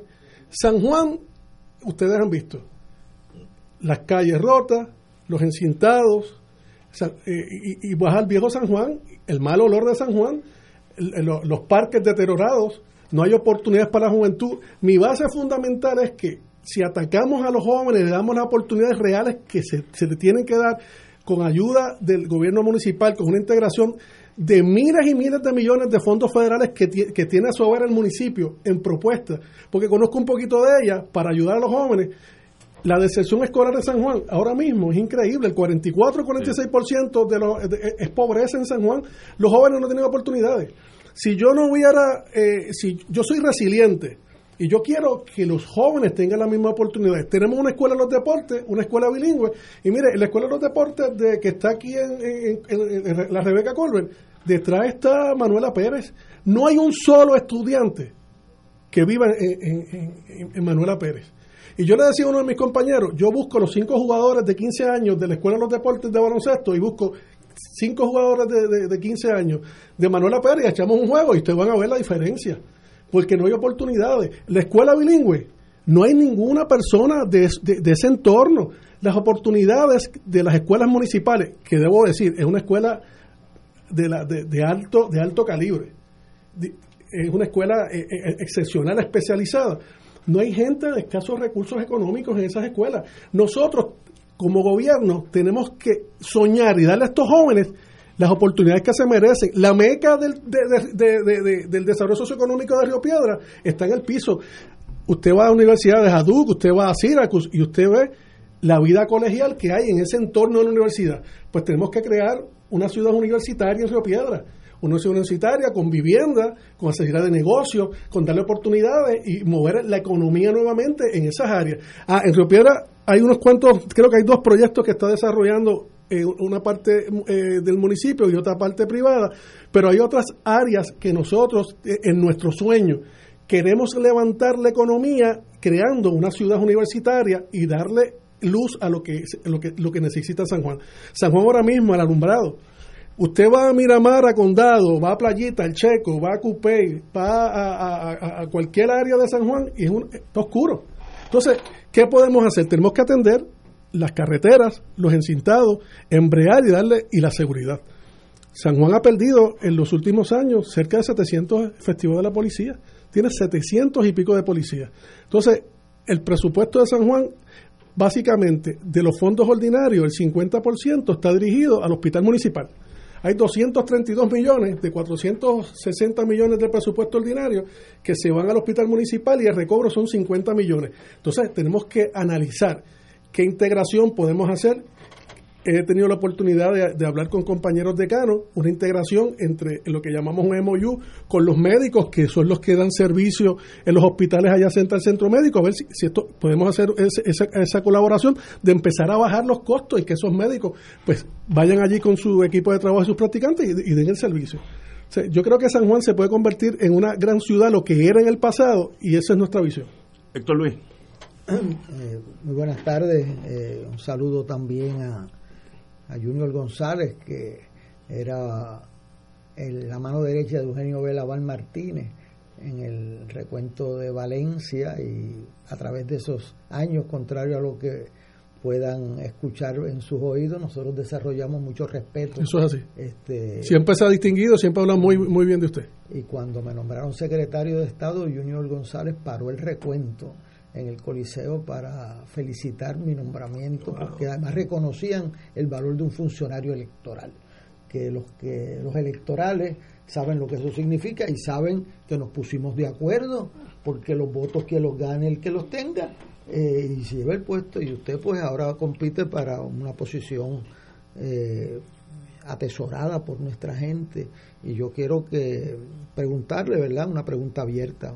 Eh, en qué, proyectos le tocan en su corazón. Cuando yo fui candidato a alcalde, yo monté una escuelita eh, para la escuela Pedreira, para los niños, para traer los niños de los de las barriadas más pobres a, una escuela de excelencia y le metimos 10 salones, 10 maestros adicionales y todavía las recuerdo. Pero qué proyectos, uno en, en las candidaturas que tiene una cosa muy buena es que uno recoge eh, por eso tienen que caminar y escuchar, porque eso es una dialéctica entre la gente, el dolor eh, y la esperanza, ¿verdad? Y, ellos ven en el político eh, la posibilidad de, superar sus sueños y, que sus hijos tengan mejor vida que los padres, que ahora en un momento estamos como al revés.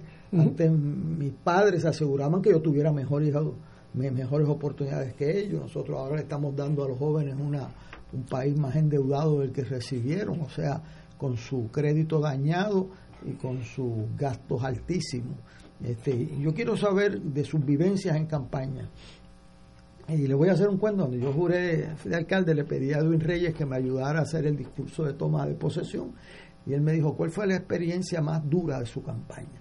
Yo le dije, pues mire, ahí en el precinto 4 hay una gente que es en una porqueriza hicieron alguien un edificio y vendió 20 apartamentos de embuste allí, divididos por, por sábanas. Y yo eso no lo puedo superar porque había niñas y, ¿verdad? Entonces, por eso en el discurso decía, esas casitas que parecen dejadas de las manos de Dios. Eso no es una frase mía. Pues esas casitas, esas vivencias que parecen a veces dejadas de las manos de Dios, ¿qué le ha tocado a usted en este transitar por las calles de San Juan que le brinde ilusión, razón de ser, motivación a dejar su puesto en, la joya de la corona en la escuela de medicina, ¿sabes? Porque gradúan 99% con los boards. Y yo se lo dije al presidente, ¿sabes? Eh, eso no se puede tocar, eso hay que ayudarlo. No es todo el mundo, los abogados pasamos 50, 60%, pero los médicos pagan 99%. Este, eh, y, por eso pues yo eh, atesoro esa escuela de medicina en particular. Pero en este vagar que usted ha tenido por las calles de San Juan, ¿verdad? Con los más ratos, los buenos, la gente que trataba uno bien, a mí me trataban bien la gente, los adversarios, contrario a lo que piensan aquí los políticos en el Capitolio, en la calle, a mí me invitaban a tomar café, jugar domino en Llorén. En Llorén yo di una chiva allí, este, que es histórica, este, porque me invitaban y era la, la, la hermana del presidente de barrio del PNP allí. Este, o sea, y, y eso es una cultura que hay que cultivar en este país porque si se pierde el respeto entre los adversarios, no hay quien salve a Puerto Rico. Y creciendo sobre ese respeto, y esta vez gana usted, gano yo, gana el que tenga los votos, y se acabó. Y así podemos. Y nos vemos en la próxima. Eh, pero uno va recogiendo en las calles. Yo quisiera saber qué vivencia de que usted es candidato han tocado su corazón y qué ha pensado. Mire, la, la gente mayormente que hemos estado visitando nos pide que por favor se resuelve el problema de los hoyos en las carreteras en San Juan. Sí, eso es. Es una cosa estoy increíble. yo. cuenta con mi queja Eh, la iluminación, eh, hay que atacar esa, esa parte fundamental y la seguridad. Son los tres eh, entes que nos han pedido eh, en términos de, no en orden de prioridad, sino también lo de la salud. Pero a mí me, a mí me ha tocado muy de cerca, eh, hemos estado colaborando con personas que todavía eh, sus hogares no pueden, no han sido arreglados por el huracán María y hemos ayudado a construir casas y no, es que, no hemos querido hacerlo público porque lo he hecho en mi carácter personal humano. Hoy en día estamos trabajando con uno de esos casos. Hay muchas personas mayores que todavía están durmiendo a la intemperie y no ha habido una ayuda municipal. Otra de las cosas que me ha tocado, yo tengo tres hijos, gracias a Dios, bien sanos y saludables. San Juan tiene 1.482 niños autistas. Eh, y en mi corazón, uno de mis proyectos emblemáticos, porque tengo, ¿verdad? Tengo al haber de compañeros del- recinto que los hemos dialogado. Existen los fondos para construir una, una escuela para, para niños autistas. Eh, hay niños de las edades de 2 a 21 años en San Juan que no están recibiendo eh, los servicios adecuados. Tengo un amigo de muy cerca eh, que tiene dos niños autistas y la situación y las oportunidades de desarrollo de estos niños, porque hay varias etapas del autismo, pero hay unas pues que pueden, ¿verdad? Sí, si, si están en la corriente eh, con niños, ¿verdad? Que están en la corriente eh, que no tienen ningún tipo de situación particular, ellos se pueden se pueden desarrollar. De hecho, conozco uno que se graduó de, de ingeniero en Mayagüez, pero como no tiene las relaciones interpersonales, pues hoy en día pues sí está trabajando y está tratando de hacer algo en, en- un sitio de comida rápida, pero se graduó con buenos, buen promedio, siendo autista de Mayagüez. Eh, a mí me ha tocado muy de cerca eso. Me toca los niños, los jóvenes. Usted ha visto cómo en los últimos, en los últimos meses se han matado, se siguen matando no jóvenes solamente en San Juan, sino en todo Puerto Rico, porque se ha perdido también el respeto, se ha perdido los valores. Eh, yo creo que es fundamental de que volvamos a los tiempos de antes este, y que podamos darle oportunidades a la, a la juventud. La juventud necesita tener, tener oportunidades, necesita salir de, de- de- ese entorno donde están. Eh, la rehabilitación en Puerto Rico, que tenemos que ver también jóvenes eh, en la drogadicción, jóvenes usando droga, según estudios, desde los nueve años usando marihuana. Eh, y tenemos que empezar a, a- a- buscar e- ese tipo de, de- de- ayuda y buscar las alternativas necesarias. Las personas mayores, me interesa sobre todo manera darle oportunidades de desarrollo también. Hay muchas personas solas en San Juan eh, y tienen hijos, pero han sido abandonados. En este caso particular, que hemos estado trabajando con varios casos, se han hablado con sus hijos y pues no han mostrado verdad ese tipo de- de- de interés de poder ayudar a sus padres y nosotros como, como municipio vamos a coger eso, esos tres eslabones fundamentales del, del futuro de la generación de San Juan para, para poderlos ayudar y encaminarlos. Yo creo que la- las oportunidades están. Eh, San Juan nunca ha tenido la oportunidad de tener una persona nacida y criada en San Juan que viene de abajo. Y yo vengo nacido de tras talleres. La vida me ha dado oportunidades y yo creo que a veces la gente, eh, el licenciado habla de pobreza, pero no podemos hablar de pobreza si no la hemos vivido. Yo no puedo hablar de, leyes porque yo no soy abogado. Puedo tener un conocimiento de X o Y cosas. Yo soy administrador y con el respeto que usted se merece, yo creo que ya es tiempo que San Juan tenga un administrador que venga a hacer las cosas como deben de ser y darle prioridad a las cosas que tienen prioridad. Paloma, un privilegio tenerte aquí. Tenemos que dejarte ya que el, temo- el el tiempo nos apremia, pero estoy muy impresionado con su señoría y nos veremos allí, junio, yo estaré allí. Así junio 7, así que le eh, agradezco. le deseo la mejor de la suerte, hermano. Sí. Dios me los bendiga a los tres y, y, con el favor de Dios y con el favor del pueblo, que es la, que es la maquinaria real en, esta, en estas primarias, es el pueblo. Vamos a, vamos a salir victoriosos. Estoy muy impresionado con su señoría y le deseo la mejor de la suerte. Muchas gracias. Tenemos que ir a una pausa, amigos. Fuego Cruzado está contigo en todo Puerto Rico.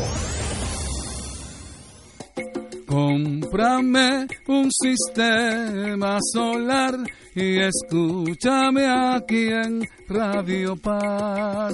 Todos los viernes a las 4 y 30 de la tarde. Te espero para que me cuentes tus inquietudes acerca de placas solares con baterías. Comunícate conmigo. Soy Luis Enrique al 787-536-7938 de Solar Store.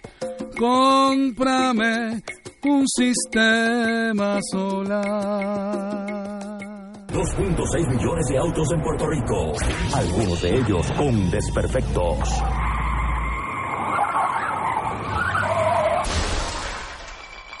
Autocontrol. Tu carro. Tu carro. Tu mundo. Lunes a viernes a las 11 de la mañana por Radio Paz 810 AM. Todos los jueves Radio Paz y la Administración del Seguro Social te ofrecen un espacio informativo para orientarte y aclarar tus dudas sobre los derechos, requisitos y obligaciones para poder disfrutar de sus beneficios. Plantea tus preguntas por el 787-300-4982 y conoce antes que nadie los detalles concernientes a cambios y nuevas regulaciones, escuchando todo sobre Seguro Social con Víctor Rodríguez los jueves de 2 a 3 de la tarde por Radio Paz 810. AESA, la pequeña gigante, te invita a sintonizar su espacio radial AESA Informa todos los jueves a las 4 y 30 pm. Se estará ofreciendo información relevante a los pensionados y jubilados de Puerto Rico. Te esperamos AESA Imparable, auspiciado por MMM Alianza. Escucha los sábados a las 5 de la tarde para servirte un programa del Colegio de Profesionales del Trabajo Social de Puerto Rico con los temas de interés a la comunidad. Recuerda, los sábados a las 5 de la tarde para servirte por Radio Paz 810. Y ahora continúa Fuego Cruzado.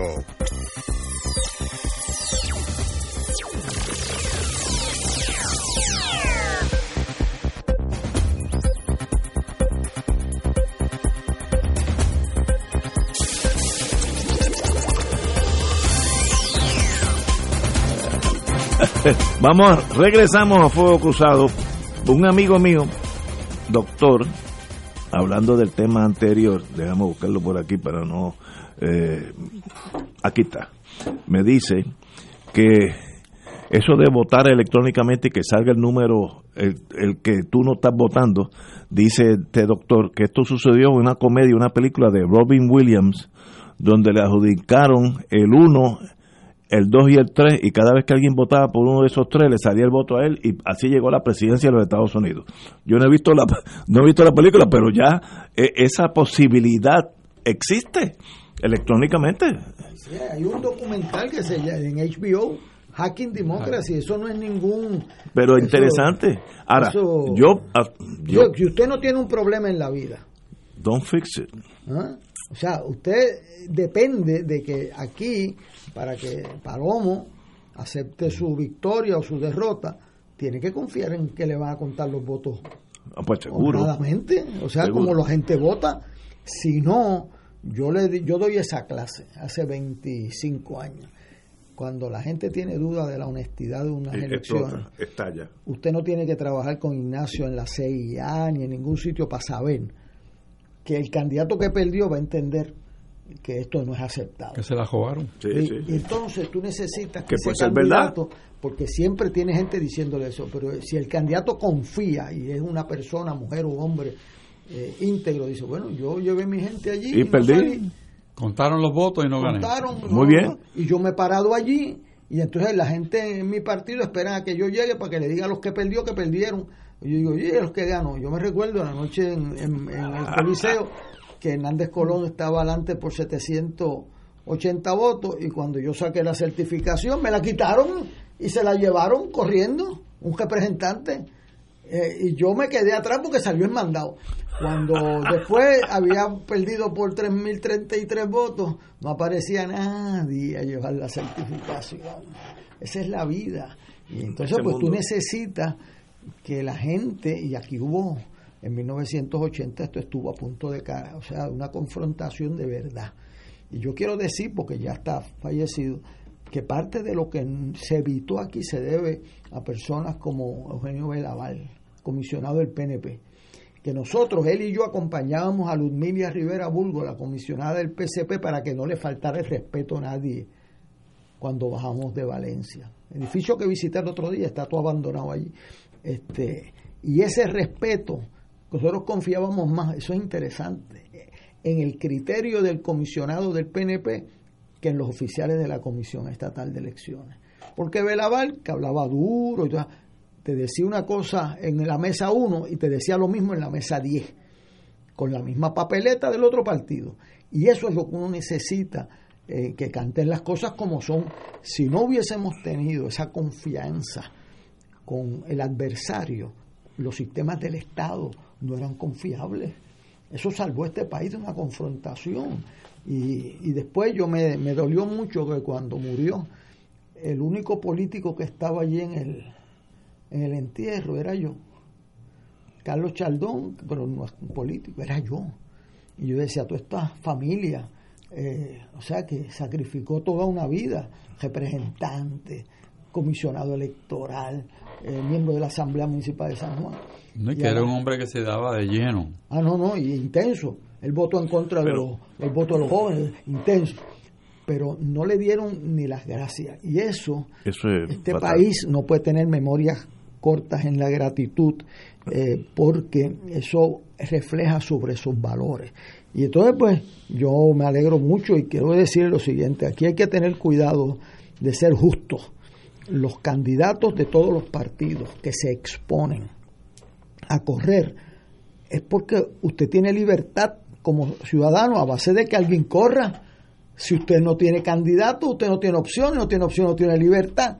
Y esas, estos candidatos se exponen a, abandonar su familia, a sacrificarse. Y este país tiene que ser agradecido porque si no hay candidato, o queda lo que queda, entonces pues su opción eh, se acaba y no hay democracia si no tienes alternativas, si no tienes opciones. Y hay que tratarlos con respeto. Y cuando usted vea a un candidato que no es de su partido, visitándolo, usted lo saluda con respeto y si tiene que darle una idea, darle un café, pues se lo da. Esa fue mi vivencia como candidato y, y al día de hoy, pues eso es el mayor orgullo. Yo no le voy a dar dinero a mis hijos, pero el respeto de los adversarios, de la gente que viven con uno en la, en la política. En la política usted conoce lo peor y lo mejor del país. Lo peor, yo no tengo ninguna duda, y consigue lo mejor también.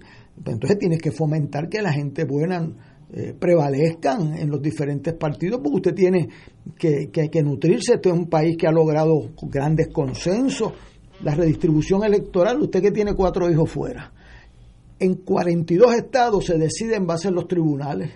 En Puerto Rico, por consenso de la Junta de Redistribución, ejemplar para hablar de cosas buenas, porque este país no se puede eh, latigar todos los días en lo que no tenemos. Y, y, eso pues representa, usted vio la relación, después trabajaba con Junior González, que era el segundo de Belaval, y nos matábamos discutiendo los votos allí, pero con mucho respeto. Y eso lo necesita el país hoy más que nunca. Yo creo que eso, eso mismo me robaste las palabras. Puerto Rico necesita dosis, pero gigantesca de hermandad y cordialidad, porque nos hemos tribalizado a unos niveles que somos como los países, los chiitas y los tutsis, que si ven, chiitas y los sunnis, que se ve uno del otro y se entran a machetazos sin razón alguna. Eh, y eso no puede ser. Eh, el, el, sistema electoral, del cual yo soy político, cada cuatro años voy y voto y me voy para casa. A veces gano, a veces pierdo, etcétera, etcétera. Eh, esa es la vida. Pero si llega un momento que yo no confío de que si gané, gané y si perdí no es porque me la robaron, estalla el país en violencia. Así que esto no es un juego así, pues bueno, pues esto es, este, vamos al tribunal. No, no, es que va a haber muertos. Así que el sistema, si el PNP pierde por 400 mil votos, yo quiero estar seguro que digo, eso es verdad, porque yo lo sentí en la... Uno lo siente en las elecciones. Y si ganan por 400 mil votos, también tengo que tener la misma eh, tranquilidad emocional. Ganamos porque sacamos 400 mil votos. O, se gana o se pierde. Pero si yo digo, espérate, yo gané, pero me lo quitó esto Luis porque es más hábil que yo en la Comisión Estatal de Elecciones, lo, más, lo único que queda es la violencia, no hay otra opción. ¿Sabes? Así que cuidado con los políticos que están mirando. Problema con ser político es que tú estás mirando una meta. Yo tenía una perra bulldog que cuando veía una paloma se volvía loca. O sea, no, dejaba de ser. Y había que controlarla porque se iba a matar ella por matar la paloma. Y los políticos están mirando noviembre 3 y es la paloma. Pierden perspectiva de todo y ya se la juegan, no todos, no todos, pero se la juegan para salir electo. Mucho cuidado con el sistema. El sistema es frágil como una copa de cristal, se rompe y, ya no, para hacerla de nuevo es bien difícil. Tenemos que ir a una pausa, amigos. Fuego Cruzado está contigo en todo Puerto Rico. Ante la posibilidad del inicio de una cadena de contagio con el coronavirus, el uso de medidas básicas de prevención serán de gran importancia para todos. Limpie y desinfecte superficies que puedan estar infectadas. Manténgase informado de fuentes oficiales médicas y de salud pública para no crear confusión. Protéjase del coronavirus y otras enfermedades transmisibles. Este mensaje es una aportación de servicio público de la Asociación Médica de Puerto Rico, Clínica Borinquen Medical Services y esta emisora. Recientemente se dio a conocer el mensaje del Papa Francisco referente a la Jornada Mundial de las Comunicaciones Sociales a llevarse a cabo el próximo 24 de mayo, solemnidad de la Ascensión del Señor. El Santo Padre reflexionó sobre la narración e importancia de las historias en la vida de los hombres, destacando que la jornada se desarrollará bajo el tema para que puedas contar y grabar en la memoria. La vida se hace historia, como destacó su santidad, necesitamos respirar la verdad de las buenas historias, historias que construyan, no que destruyan. Caminemos con paso firme hacia el éxito de esta jornada el 24 de mayo. Premier de la película Corazón Ardiente del Sagrado Corazón de Jesús.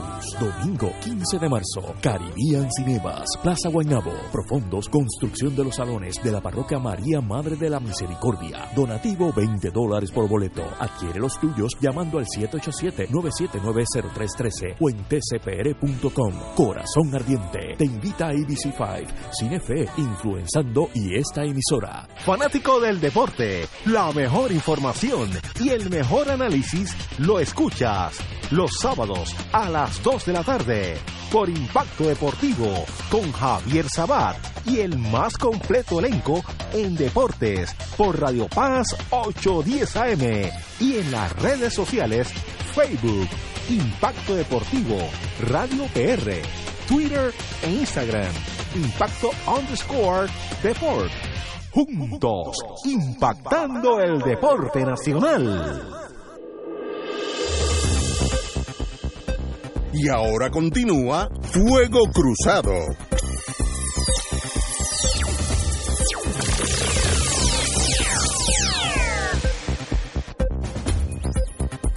Como tenemos aquí un secretario de justicia. Por favor, no.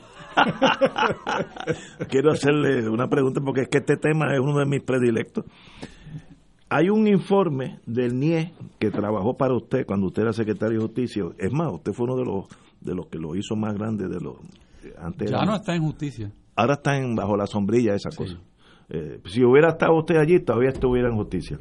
Eh, apuesto a eso. Pero hay un informe sobre el famoso almacén de Ponce que yo creo, según yo no soy secretario de justicia ni así, la, la asociación de periodistas quieren, como eso no es el expediente eh, investigativo criminal, No es el sumario fiscal. no es el sumario fiscal, esa es la palabra, eh, pues yo quiero ver copias. La gobernadora al principio dijo que sí, ahora dice que no. Y, eh, yo no entiendo en, en inteligencia se aprende. Cuando tú tienes un secreto es que quieres esconder algo. Porque si no tienes nada que esconder, pues no hay nada que esconder. No sé cómo usted lo ve o qué usted haría. Yo de verdad no comprendo por qué se ha creado esta crisis sobre algo que es inocuo, tanto sí que una juez, ay, se me olvidó el nombre ahora, Roque. Roque, o Roque, algo así, eh, una juez muy competente dijo, mire, yo le leí aquí no hay nada que haya que proteger y que se haga libre, pero no, vamos al circuito, después vamos al Supremo, después vamos a la Haya, si hay que ir. ¿Por qué tanto secreto? Señor secretario de Justicia, dígame usted. Bueno, yo tengo la misma información que tú tienes. O sea, yo solamente puedo colegir que un tribunal pasó juicio, hizo un examen del documento en cámara, no encontró nada que tuviese alguna relación con una investigación criminal sobre unos hechos, sino que estaban contando cuántos potes había y Yo quién se lo llevó. Que, que es importante que le expliques a los amigos que nos escuchan por qué se protegen unas investigaciones, por qué, o sea, qué valores hay Bueno, en darlo, una- o sea, hay, hay que explicar que eso es su Una que- investigación eh, se lleva a cabo para indagar si en un, en un conjunto de hechos hay una violación de ley que el Estado tenga que procesar. Y mientras eso se está trabajando, pues la ley establece que eso es confidencial. ¿Por qué? Porque no, no podemos divulgar por dónde vamos caminando ni lo que estamos O- o- indagando. O la seguridad de los testigos, ¿sabes? Ahí- Pero- eso pero es eso, obvio, obvio. eso es en sencillo lo que es el sumario fiscal. Después se va añadiendo declaraciones juradas, eh, investigaciones y reportes, vamos a decir, técnicos, eh, personas que son peritos y se añade, pues, pero ya eso es cuando se va construyendo un caso para, el- para dilucidarse en el tribunal. Vamos a dar un ejemplo. Por ejemplo, la dirección física de un- una persona que tú investigas. Pues eso, si tú lo das público, puedes poner Tienes el, que protegerla. el- el- el nombre de un confidente. Eh, eh, esto es interesante, yo le digo a mis estudiantes de Derecho Constitucional, mire, ahí dice que eh, la primera enmienda, que el Congreso no aprobará ninguna ley, pero el dar el nombre de un espía o de un, eh, siempre ha sido un delito, Claro. eh, o sea, pues, porque hay unas excepciones, no hay derechos absolutos. Claro. Usted no tiene derecho absoluto a conocerlo todo porque si le dan el nombre de un confidente, la, la dirección de un testigo. Sal- por eso es que la juez llama en cámara. ¿Qué quiere decir en cámara? Que no es en público, que ella lo revisa en su oficina. Eso fue lo que hicieron en Watergate con los tapes, o sea, el, el juez John Sirica los escuchó primero y dice, mire, aquí hay un asunto que envuelve un peligro de seguridad nacional, eso no, pero lo otro no. Claro, y es porque hay que hacer un balance entre el derecho a la información y a la protección de aquella información que es necesaria para procesar un Pero caso. vuelvo a mi pregunta. La cosa es ¿Y qué hay Ignacio, allí que, sea el secreto de la bomba atómica? Bueno, no, no, pero es, es que o, o están protegiendo a algún político. A mí, uno empieza entonces a especular. bueno, Cuando ese- tú tienes un secreto es porque tienes- estás escondiendo algo. Ese Porque es si el no, problema, que se hace una asociación entre aquellas expresiones que ha habido de que ese almacén su- se utilizó su mercancía para que se hiciera una labor política en beneficio de unas personas en particular. Y eso, en, cuando analizas quién entró y salió, Ahí- que- ahí- y a dónde ver, fue, ahí pues está el sale. patrón. Oye, fíjate, fíjate que te dije que esto es bueno tener un secretario de justicia. Fíjate, yo no había pensado eso. Eh, Las entradas y las salidas te va a apuntar Seguro. si había un acomodo político Sí, a la suministro. seguro. Y eso es, en mi mundo pequeño, traición a la patria. Porque cuando la gente no tiene agua, ni ducha, ni comida, tú no puedes estar con ese jueguito que se lo doy a Aníbal porque Aníbal es PNP, quítaselo a Ignacio, Ignacio. porque- lo- no, no puede. Eso es, traición. Lo que es plenamente claro es que el gobierno sabía que los almacenes estaban, sabían lo que había dentro. Había un informe de septiembre del año pasado que decía todo lo que había ahí. Es cuestión de ver qué salió de septiembre a cuando ocurrió, qué salió. En mi, ya, en mi experiencia en el almacén. sencillo. En mi Y no toma tres años. No, no, no, eso es otra locura. la investigación de aquellos señores Rosenberg que se robaron los secretos de la bomba atómica no tomó tres años. Y este es un almacén que está allí, que todo el mundo puede entrar y salir. yo, yo oí a alguien en justicia, yo no fue la secretaria, dijo que iba a tardar un año. O sea, Posiblemente tres de, uno a tres años. Eh, Eso fue la secretaria de justicia. yo he hecho investigaciones. A, los oficiales en el ejército nos mandan a hacer investigaciones. Tres años, muchachos y te dan 72 horas. Puede haber una. O sea, este, dos semanas, o sea, olvídate de eso. A mí me preocupa mucho porque aquí hay algo detrás de esto pues y es que aquí, aquí, y no es la primera vez que sucede, mientras había niños durmiendo en el piso, no, no puede ser eso. habían catres en Ponce. Sí, mientras había gente sin alimentos, allí había alimentos. Entonces se estaban perdiendo, porque estaban... Eh, eh, Igual que se perdió el agua en, en, en Ceiba. En, Ceiba la dejaron allí pero, y dañar. Eso es el aspecto más importante porque este gobierno, como ningún gobierno, tiene derecho a dejar sufrir gente. Eh, eso había pasado anteriormente. En, cuando yo era alcalde me negaron unos cáteres y tuvieron que dormir en el piso porque una de las personas envueltas estaba en esa misma posición. O sea que eso no era nada nuevo para Política chiquita. O sea, es política chiquita. Yo he aprendido ¿verdad? a través de los años que la política chiquita en, empequeñece al que le ejerce. Estoy de acuerdo. Y que a la larga, quizás a la corta no, pero a la larga, la gente decente, noble, crecen con la historia en diferentes partidos, en diferentes posiciones. Pero que ese tipo de cosas entre la gobernadora actuó, yo no sé, de, eh, rápidamente o lentamente, pero ese informe eh, crea una suspicacia eh, que en un momento en que este país necesita urgentemente credibilidad en su gobierno porque es posible que nos manden a los niños para las casas, es posible que te pongan en cuarentena. Tú necesitas... Ya el Tribunal Federal tomó provisiones para limitar hoy. a eso una hora hace. O sea, tú necesitas credibilidad porque no puedes estar dudando de por qué se hacen las cosas.